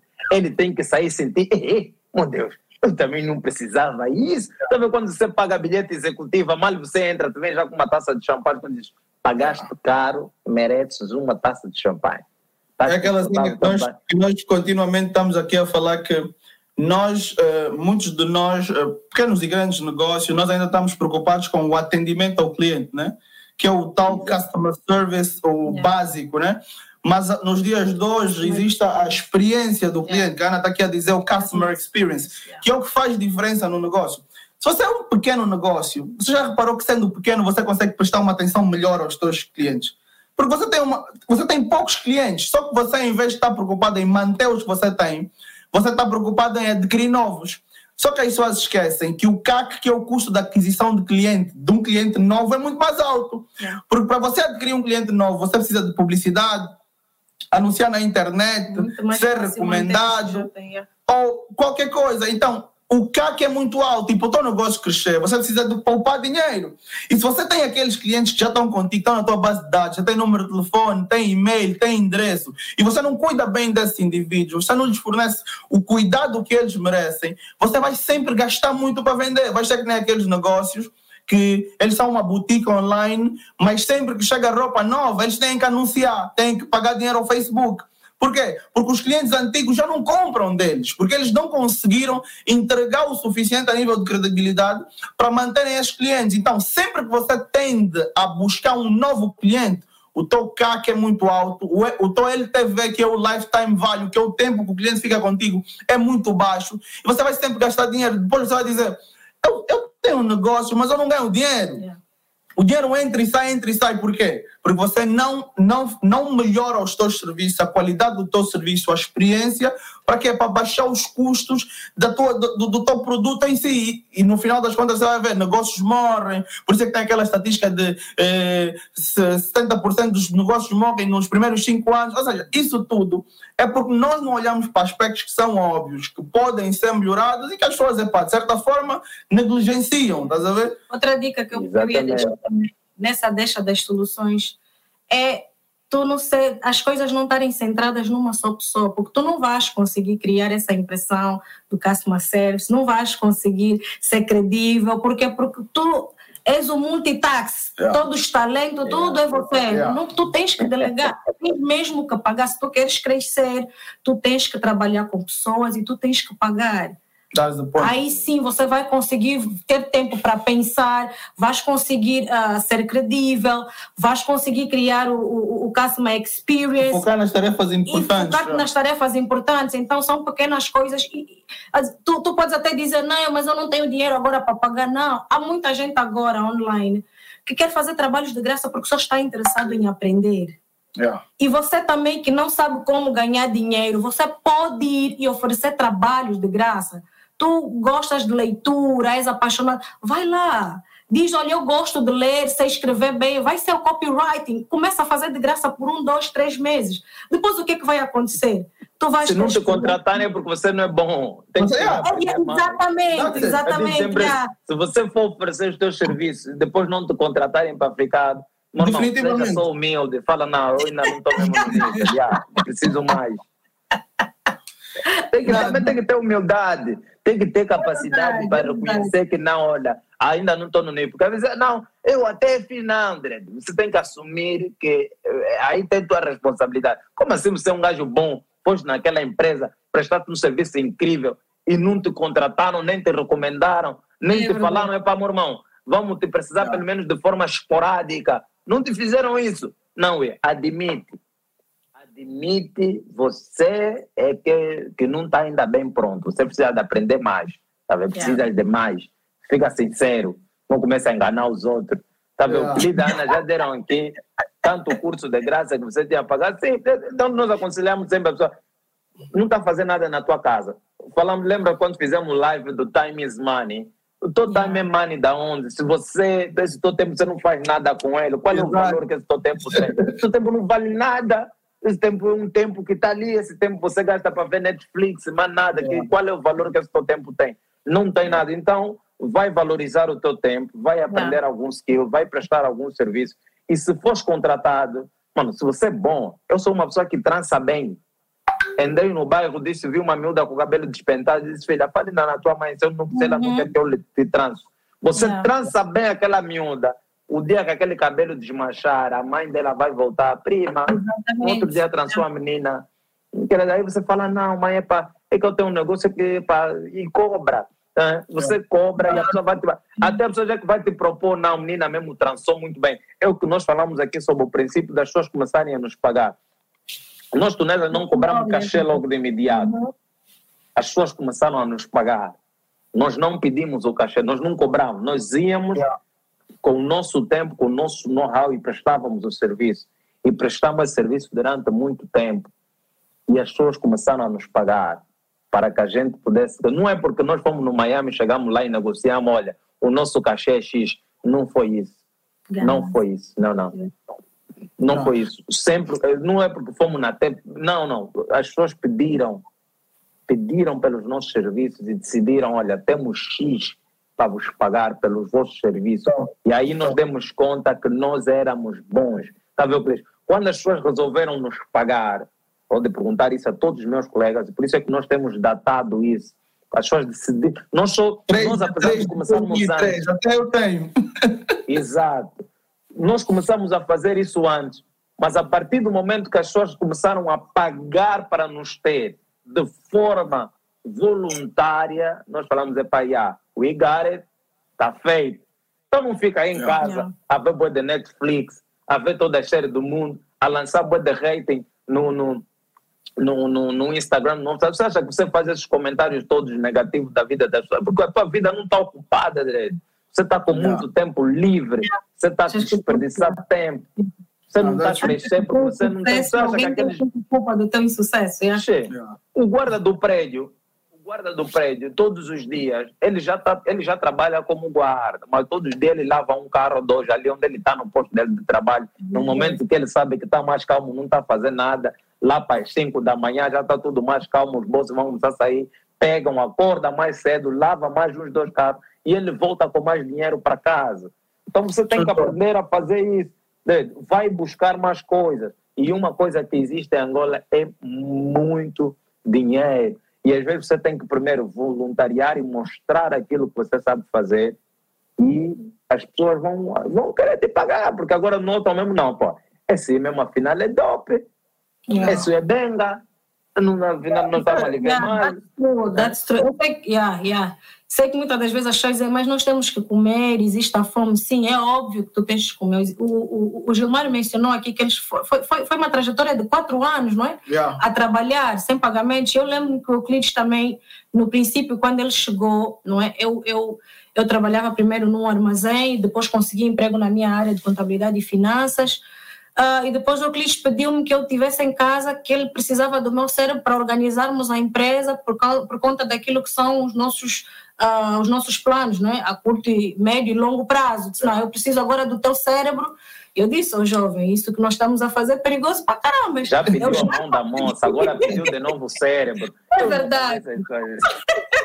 Você tem que pedido para o cérebro é mais, é mais alto. tá? Já, já lhe disse para se despedir de sua diretora. Já desisti Vem aqui de e ser- encontra mais um emprego como supervisora, se despede mais. Já desisti de ser diretora, já consegui emprego na minha área. Tal inglês não é já aquele que você consegue dobrar todas as línguas, já.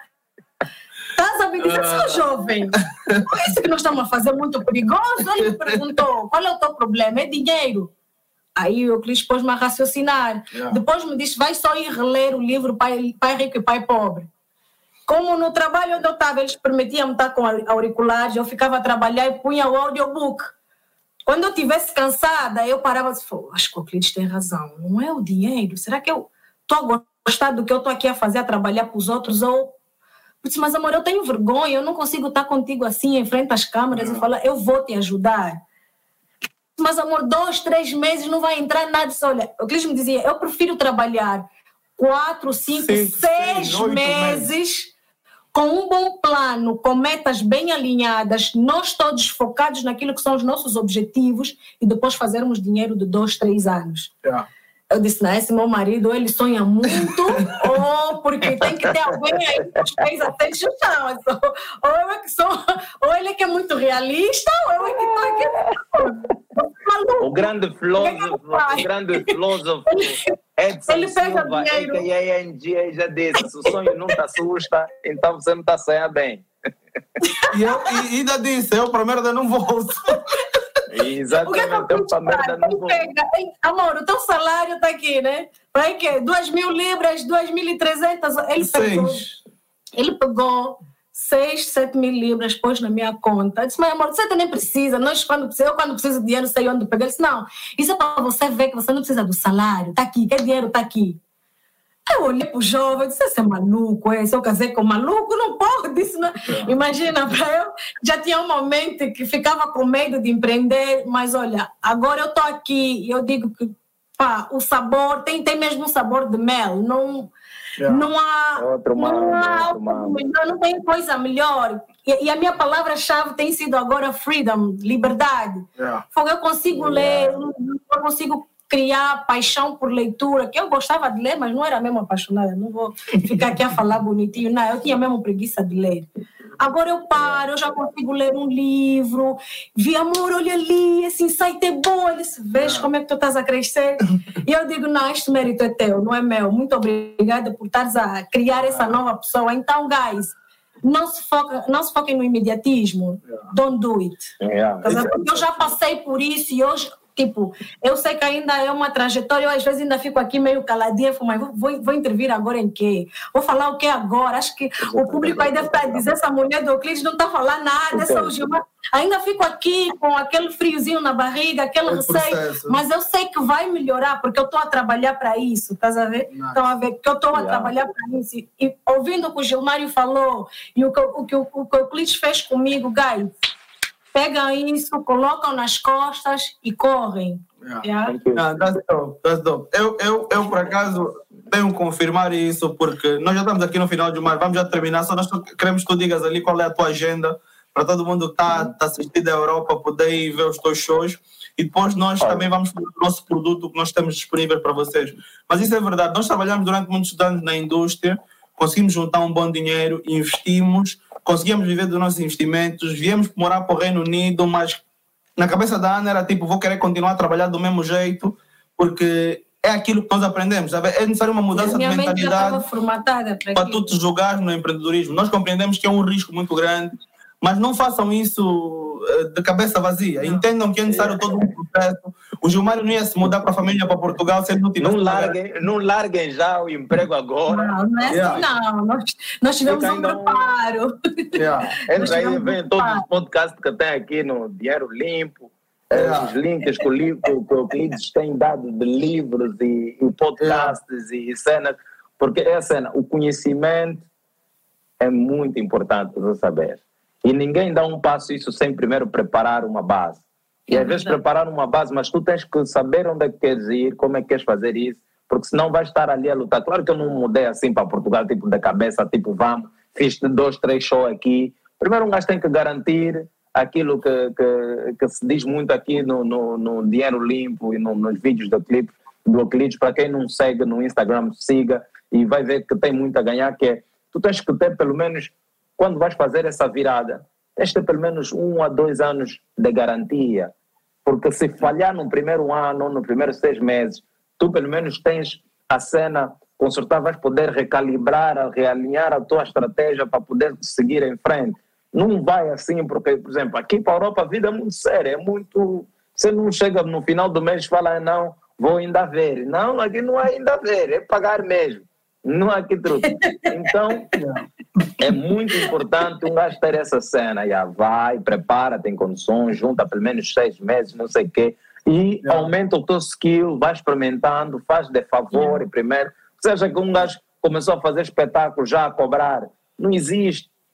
Eu, às vezes, uh, vejo triste, eu olho, às vezes olho assim um artista e digo assim: esse gajo teve o bom agora Tá assim com essa vaidade toda, você não vai longe. Yeah.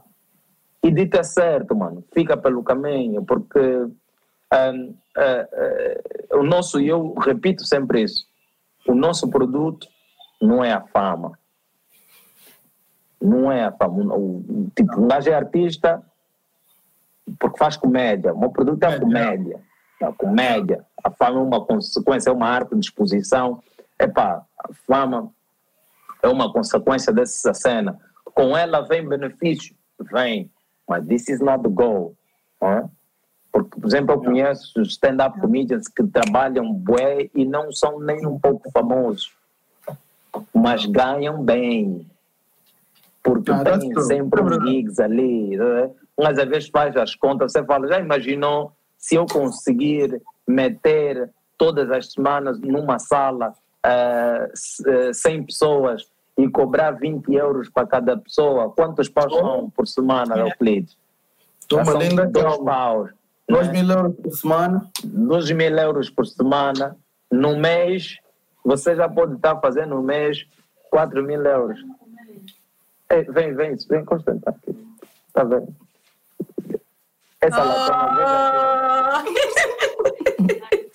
talvez já me reclamar. Não, já vamos, jantar, qual é, qual é a, tua, a, a tua agenda do, do, daqui do mês, agora, o que é que tu vais fazer? E logo a seguir a gente é... o produto que a gente tem disponível para as pessoas. Esse mês estamos eh, prontos né, a, a, fazer trabalhos corporativos, temos atuações a empresas, não sei que as empresas pagam melhor, não são shows ah, é. grandes ali, cada cena, né, vai lá, é fixe. E também estamos, eh, estamos a fazer a promoção do, da estreia da segunda temporada do Bar do Gilmar, que estreia agora no dia 18 uh, eh, de, de fevereiro. Um, tenho peça de teatro, ainda não posso dizer, de Angola, no, em março. E, epá, para teres uma noção, Euclides, é tanto trabalho que eu gajo está ainda tipo a se mentalizar e a fazer aqui o trabalho de casa, que é preparar os textos todos. Eram bons salários e bons empregos e conseguir... Desculpa, desculpa, uma desculpa. média... Yeah. Okay. Estamos ali com uma média de pelo menos 160 a 170 espetáculos para fazer em 2000 2022.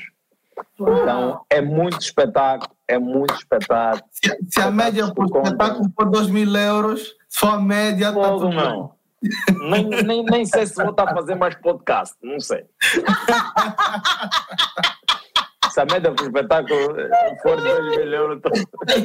Não, mas claro que tipo, quando tu fala já 2 mil euros, tu tens que contar com a agência, tens que contar com a sala, tens que contar com. Tem, tem os seus custos, né? No não, estou a falar já da média Estamos a falar só de income. Estou a falar da média líquida. Yeah, se a média, a média for isso, é bué, é yeah. é bué, é bué. Mas, mas mesmo assim é bué. Dá para viver e dá para viver bem. E, então nós estamos é, a apostar naquilo que é a nossa cena, que é preparar bom conteúdo para que aquelas pessoas que aderirem ao nosso espetáculo não se sintam defraudadas, continuar a passar a tal da credibilidade para que as pessoas quando virem um cartaz de Gilmar irem credíveis que há ali um bom evento, há ali um bom espetáculo e não vou perder o meu tempo e dinheiro. Então é essa cena que a gente vai continuar a trabalhar, senão vamos ter que voltar para o Quilamba. Real talk. Não é. Bom, Gilmar, não sei se nos permites, nós gostávamos de apresentar também o nosso produto claro, aqui. Claro, claro, Ok? Let's go, let's go. Eh, eu sou o Euclides, vocês já sabem, é, é, é, a Ana, a Ana Francisco, e nós fazemos o Dinheiro Limpo, a Moranguinha, né? E nós temos um produto que nós oferecemos às pessoas porque é o melhor produto para, para dar de facto a solução aos problemas que atualmente as pessoas vivem. Hoje nós estamos com essa situação de falta de dinheiro, de inflação, de falta de educação financeira, de tudo que acontece Vai. diretamente nos nossos empregos e no nosso país acaba nos afetando muito. E é importante que a gente aprenda certos skills para poder lidar com o dinheiro da melhor forma possível. Esse é o nosso trabalho. Nós somos indivíduos comuns que vieram de famílias comuns que se formaram, trabalharam, aprenderam a usar o dinheiro da forma correta, criaram renda extra e conseguiram, de certa forma, ter independência financeira. Independência financeira é quando o retorno dos teus investimentos é suficiente para tu viveres. E isso não depende de quanto dinheiro tu fazes, mas do quão cedo tu começas e da estratégia que tu utilizas para ter resultados. Nós, no Dinheiro Limpo, montamos algo que chama a Jornada do Investidor que é um curso, um curso gravado em que as pessoas têm acesso durante um ano e têm conosco a cada 45 dias encontros ao vivo para discutir situações que podem incrementar o seu processo como investidor. Nós desenhamos esse processo, fizemos uma plataforma fantástica, já vendemos o curso de forma inicial, mas decidimos manter o carrinho aberto porque entendemos que as pessoas precisam disso. Tá? Porque todo o feedback que temos tido tem sido super positivo. Até agora, nós estamos com um NPS de 98% e nós continuamente atualizamos o curso para melhorar o conteúdo. Nós queremos convidar vocês a visitarem a página. O, o curso está no preço de 88 mil kwanzas. Então, porque vocês estiveram aqui hoje, não vão ter um desconto por conta disso, porque o preço é muito inferior ao resultado que vocês vão ter com ele. Ou seja, isso é uma coisa que vocês têm que aprender. No processo, vocês vão trabalhando para chegar a um ponto em que vocês constroem um, um produto que seja o ideal para a vossa audiência e vocês não tenham necessidade de continuamente estar a oferecer desconto. Ah, assim. Nós não queremos vos oferecer descontos hoje, então não vai ser a estratégia comum de vendas que vocês olham. Mas nós queremos que vocês entrem para o GIS, que é gis.ao, que é o nosso website, www.gis.ao, e tenham acesso a tudo que vocês podem aprender se fizerem parte desse curso, ok? O nosso objetivo é vos colocar dentro dessa comunidade, essa comunidade tem suporte direto, e vocês fazerem parte da nossa rede em que nós vamos continuamente vos atualizar do que é que são os melhores investimentos para vocês.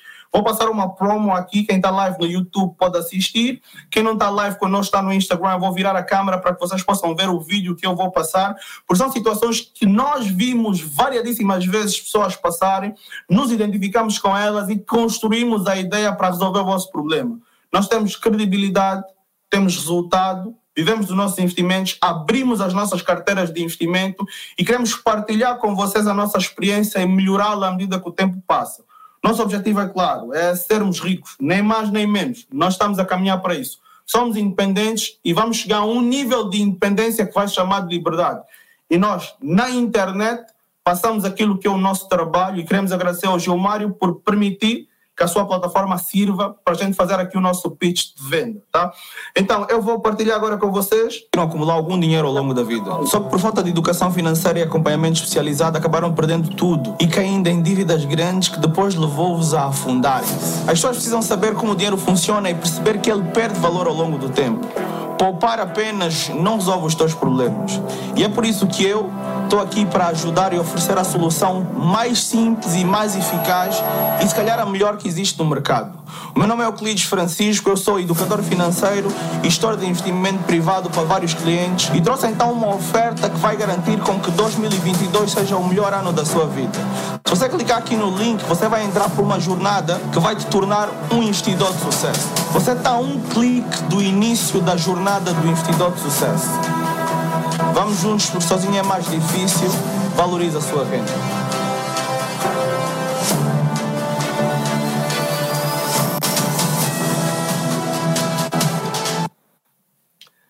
Então é isso. Isso, isso é o G. Isso é o G. Cameraman, cameraman. Camera lady. Yeah, camera lady.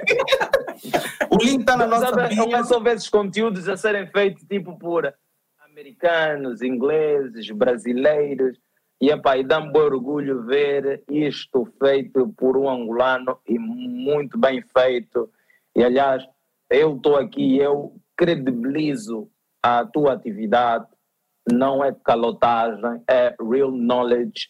E, e epá, estamos aí, meu irmão. Estamos aí mesmo. Eu eu sei que, que é uma coisa que eu partilho e, e eu gosto de partilhar coisas que eu, que eu confio à partida, porque senão estaria a defraudar aqui os meus seguidores e eles me terem roubado. Eu disse, não. Se, eh, e, epá, claro que nem todos se calhar vão conseguir aplicar eh, a 100%, mas aqueles que o fizerem e, a, a, a, e conhecerem, nem que for para garantir aquela liberdade de te tirar do sufoco todos os meses, com certeza vai ser. Porque às vezes só isso, de todos os meses você saber que, ok, aqui não há mais luta, nós temos um plano para que se o meu custo mensal é de 100 mil kwanzas, esses 100 mil kwanzas vai chegar sempre com certeza. You got it? Boa, boa. Epá, mano, só te posso, só te posso mais uma vez a- agradecer. Fala para a filha dele. Só te posso mais uma vez agradecer. Eh, Moranguinha, quer deixar umas últimas considerações? Não, eu queria, queria agradecer a- ao Gilmário, né, mais uma vez, por ter aceito o convite assim, última, hora, última da hora. Já vi que não estava mesmo planeado, então toda hora ia chamar, vem jantar, vem jantar. Não, mas também já é muito tempo. Não, estávamos a contar fazer isso em uma hora e meia, mas tipo, Yeah. eu falo Yeah. bué, o Euclides fala bué. Tipo, não tem hipótese, nunca, não, não sei porque é que nós acreditamos que tipo, é cada uma hora e meia, uma hora para mim, uma hora para ele. E depois esses 45 minutos que deixamos hoje a Ana, tá vendo? Entretanto, queria agradecer ao Gilmário não é, por ter aceito o convite assim, última da hora. Agradecer o, por ter explicado aqui, nos deixado aqui a conhecer a sua história, a sua trajetória e dizer ao, ao povo, ao público que nos, que nos segue, não é que segue o Gilmário, guys, vamos agarrar tudo isso com unhas e dentes e vamos, vamos, vamos, vamos servir, fazer isso como se fosse o nosso exemplo de vida. Estão a perceber? Porque há coisas que nós não, não, não devemos esperar acontecer conosco. Nós temos exemplos de outras pessoas, então vamos pegar e vamos, vamos, vamos, vamos pegar nisso e vamos seguir, não é? Eu, eu digo sempre que hum, tu não precisas às vezes esperar errar para aprender, tu podes olhar o erro dos outros e aprender com isso, não é? Então, guys, caminho é para frente, vamos juntos porque sozinho é mais difícil. Yeah. Boa, boa. Yeah. Uh, eu quero deixar o Gilmário dar aqui umas últimas considerações também para eu fechar, já? E, e pronto. Epá, obrigado a malta que teve acompanhado do princípio ao fim. Uh, espero que tenham principalmente gostado. Espero que em algum momento vocês tenham sentido a vontade de partilhar este podcast com outras pessoas, que vocês tenham sentido uh, com o vosso tempo muito bem gasto e que tenham tido uma experiência fantástica com conosco aqui, que as, as discussões aí do outro lado tenham sido também positivas para vocês. Estamos juntos, vamos juntos, que sozinho é mais difícil. Thank you, thank you, thank you. Epa, mano, quero também pedir desculpas ali à tua família, sei que eles queriam muito estar contigo e depois nós decidimos. Então, um, yeah. um, um pedir desculpas especiais yeah. à tua esposa e aos teus filhos e só agradecer que tu és um ser humano incrível, mano. Eu sou teu fã, eu estamos de paixão, não só pelo profissional que tu és, mas pela pessoa que tu és independentemente das coisas que venham a acontecer no futuro, é. tu já tens credibilidade para cometer vários erros. Então erra aí que nós vamos continuar te amando, tá? Mas desejamos que acertes muito daqui para frente e, e, só o melhor, irmão, só o melhor para ti mesmo, yeah? Obrigado, família. É nós. É, é recíproco, mano. Tu sabes que é recíproco, estamos aqui. Eu Big sei, fan. eu sei. Eu sei, yeah. eu sei. Eu vou só falar mais um pouco. Podes agora, podes agora já sair, vai lá jantar, mano. Obrigado. Vou, vou jantar, o meu puto já está mesmo com fome, está ali a yeah. para jantar. Tá? Tchauzinho aí, abraço, mano. Aquele abraço.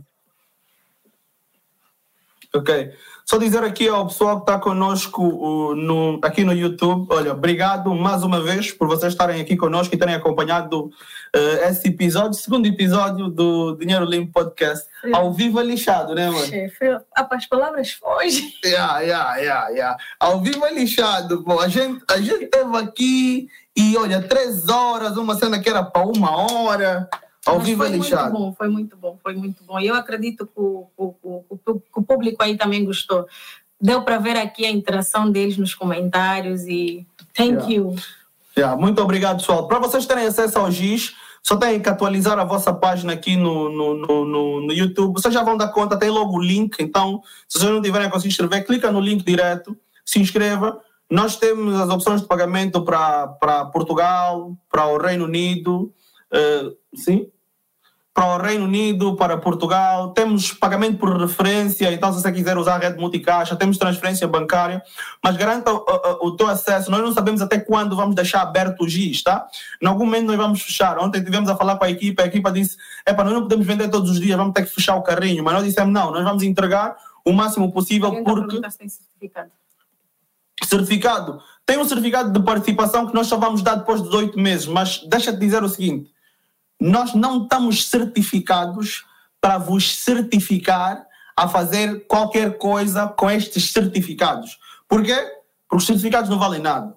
O que importa é o, o conhecimento. conhecimento yeah. Ok? E nós não somos uma instituição que lhe vai certificar, nós somos uma instituição que vai lhe ensinar a cuidar melhor do seu dinheiro, a investi-lo, a cuidar das suas finanças pessoais, a sair das dívidas Vamos partilhar com vocês aquilo que é a nossa experiência, aquilo que nós fazemos e mais do que certificar-vos, vamos passar-vos uma fórmula que não é uma fórmula que vai resolver os teus, os teus problemas todos, mas é algo que nós materializamos, idealizamos junto com a nossa equipa, que é constituída por mim, pela Ana, pela Carmen, pelo Mário, a Silvia e o Zidane e o Salvador também, e nós vamos entregar o máximo possível a vocês e vamos atualizar esse conteúdo que é gravado vocês podem ter acesso a qualquer momento. A plataforma, mesmo que você bloqueie a tela, você consegue ouvir a aula como se de um podcast se tornasse. Então é fantástico. E eu convido vocês a terem acesso a isso, a experimentarem e com certeza não se vão arrepender. Amor, o que, é que achas do GIS, você pessoalmente? Não, fantástico. Eu também estou a fazer o curso.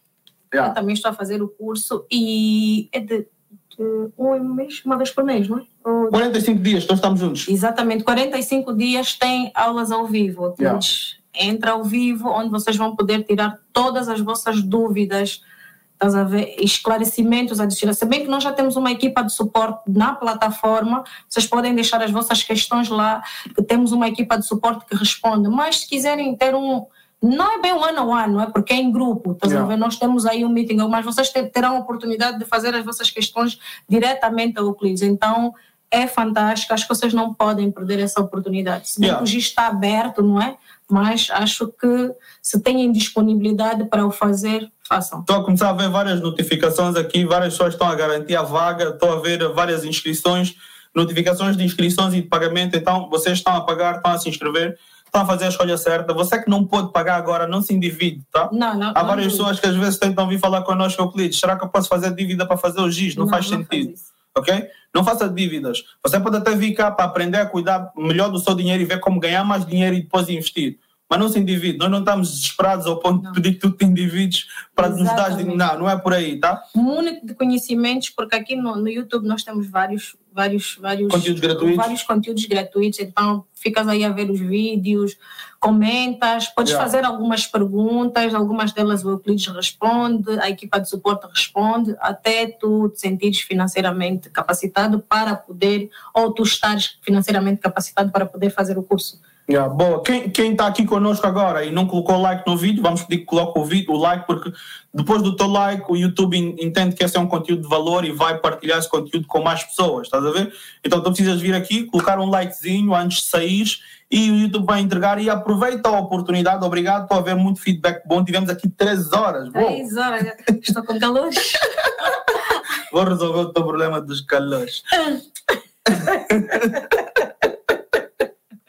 Mas é aquilo, tipo, aproveitem a oportunidade, vão para o GIS, inscrevam-se. Se tiverem alguma dúvida, perguntem, mas não percam a oportunidade, porque em algum momento nós vamos fechar o carrinho, vocês não vão conseguir mais eh, ter acesso.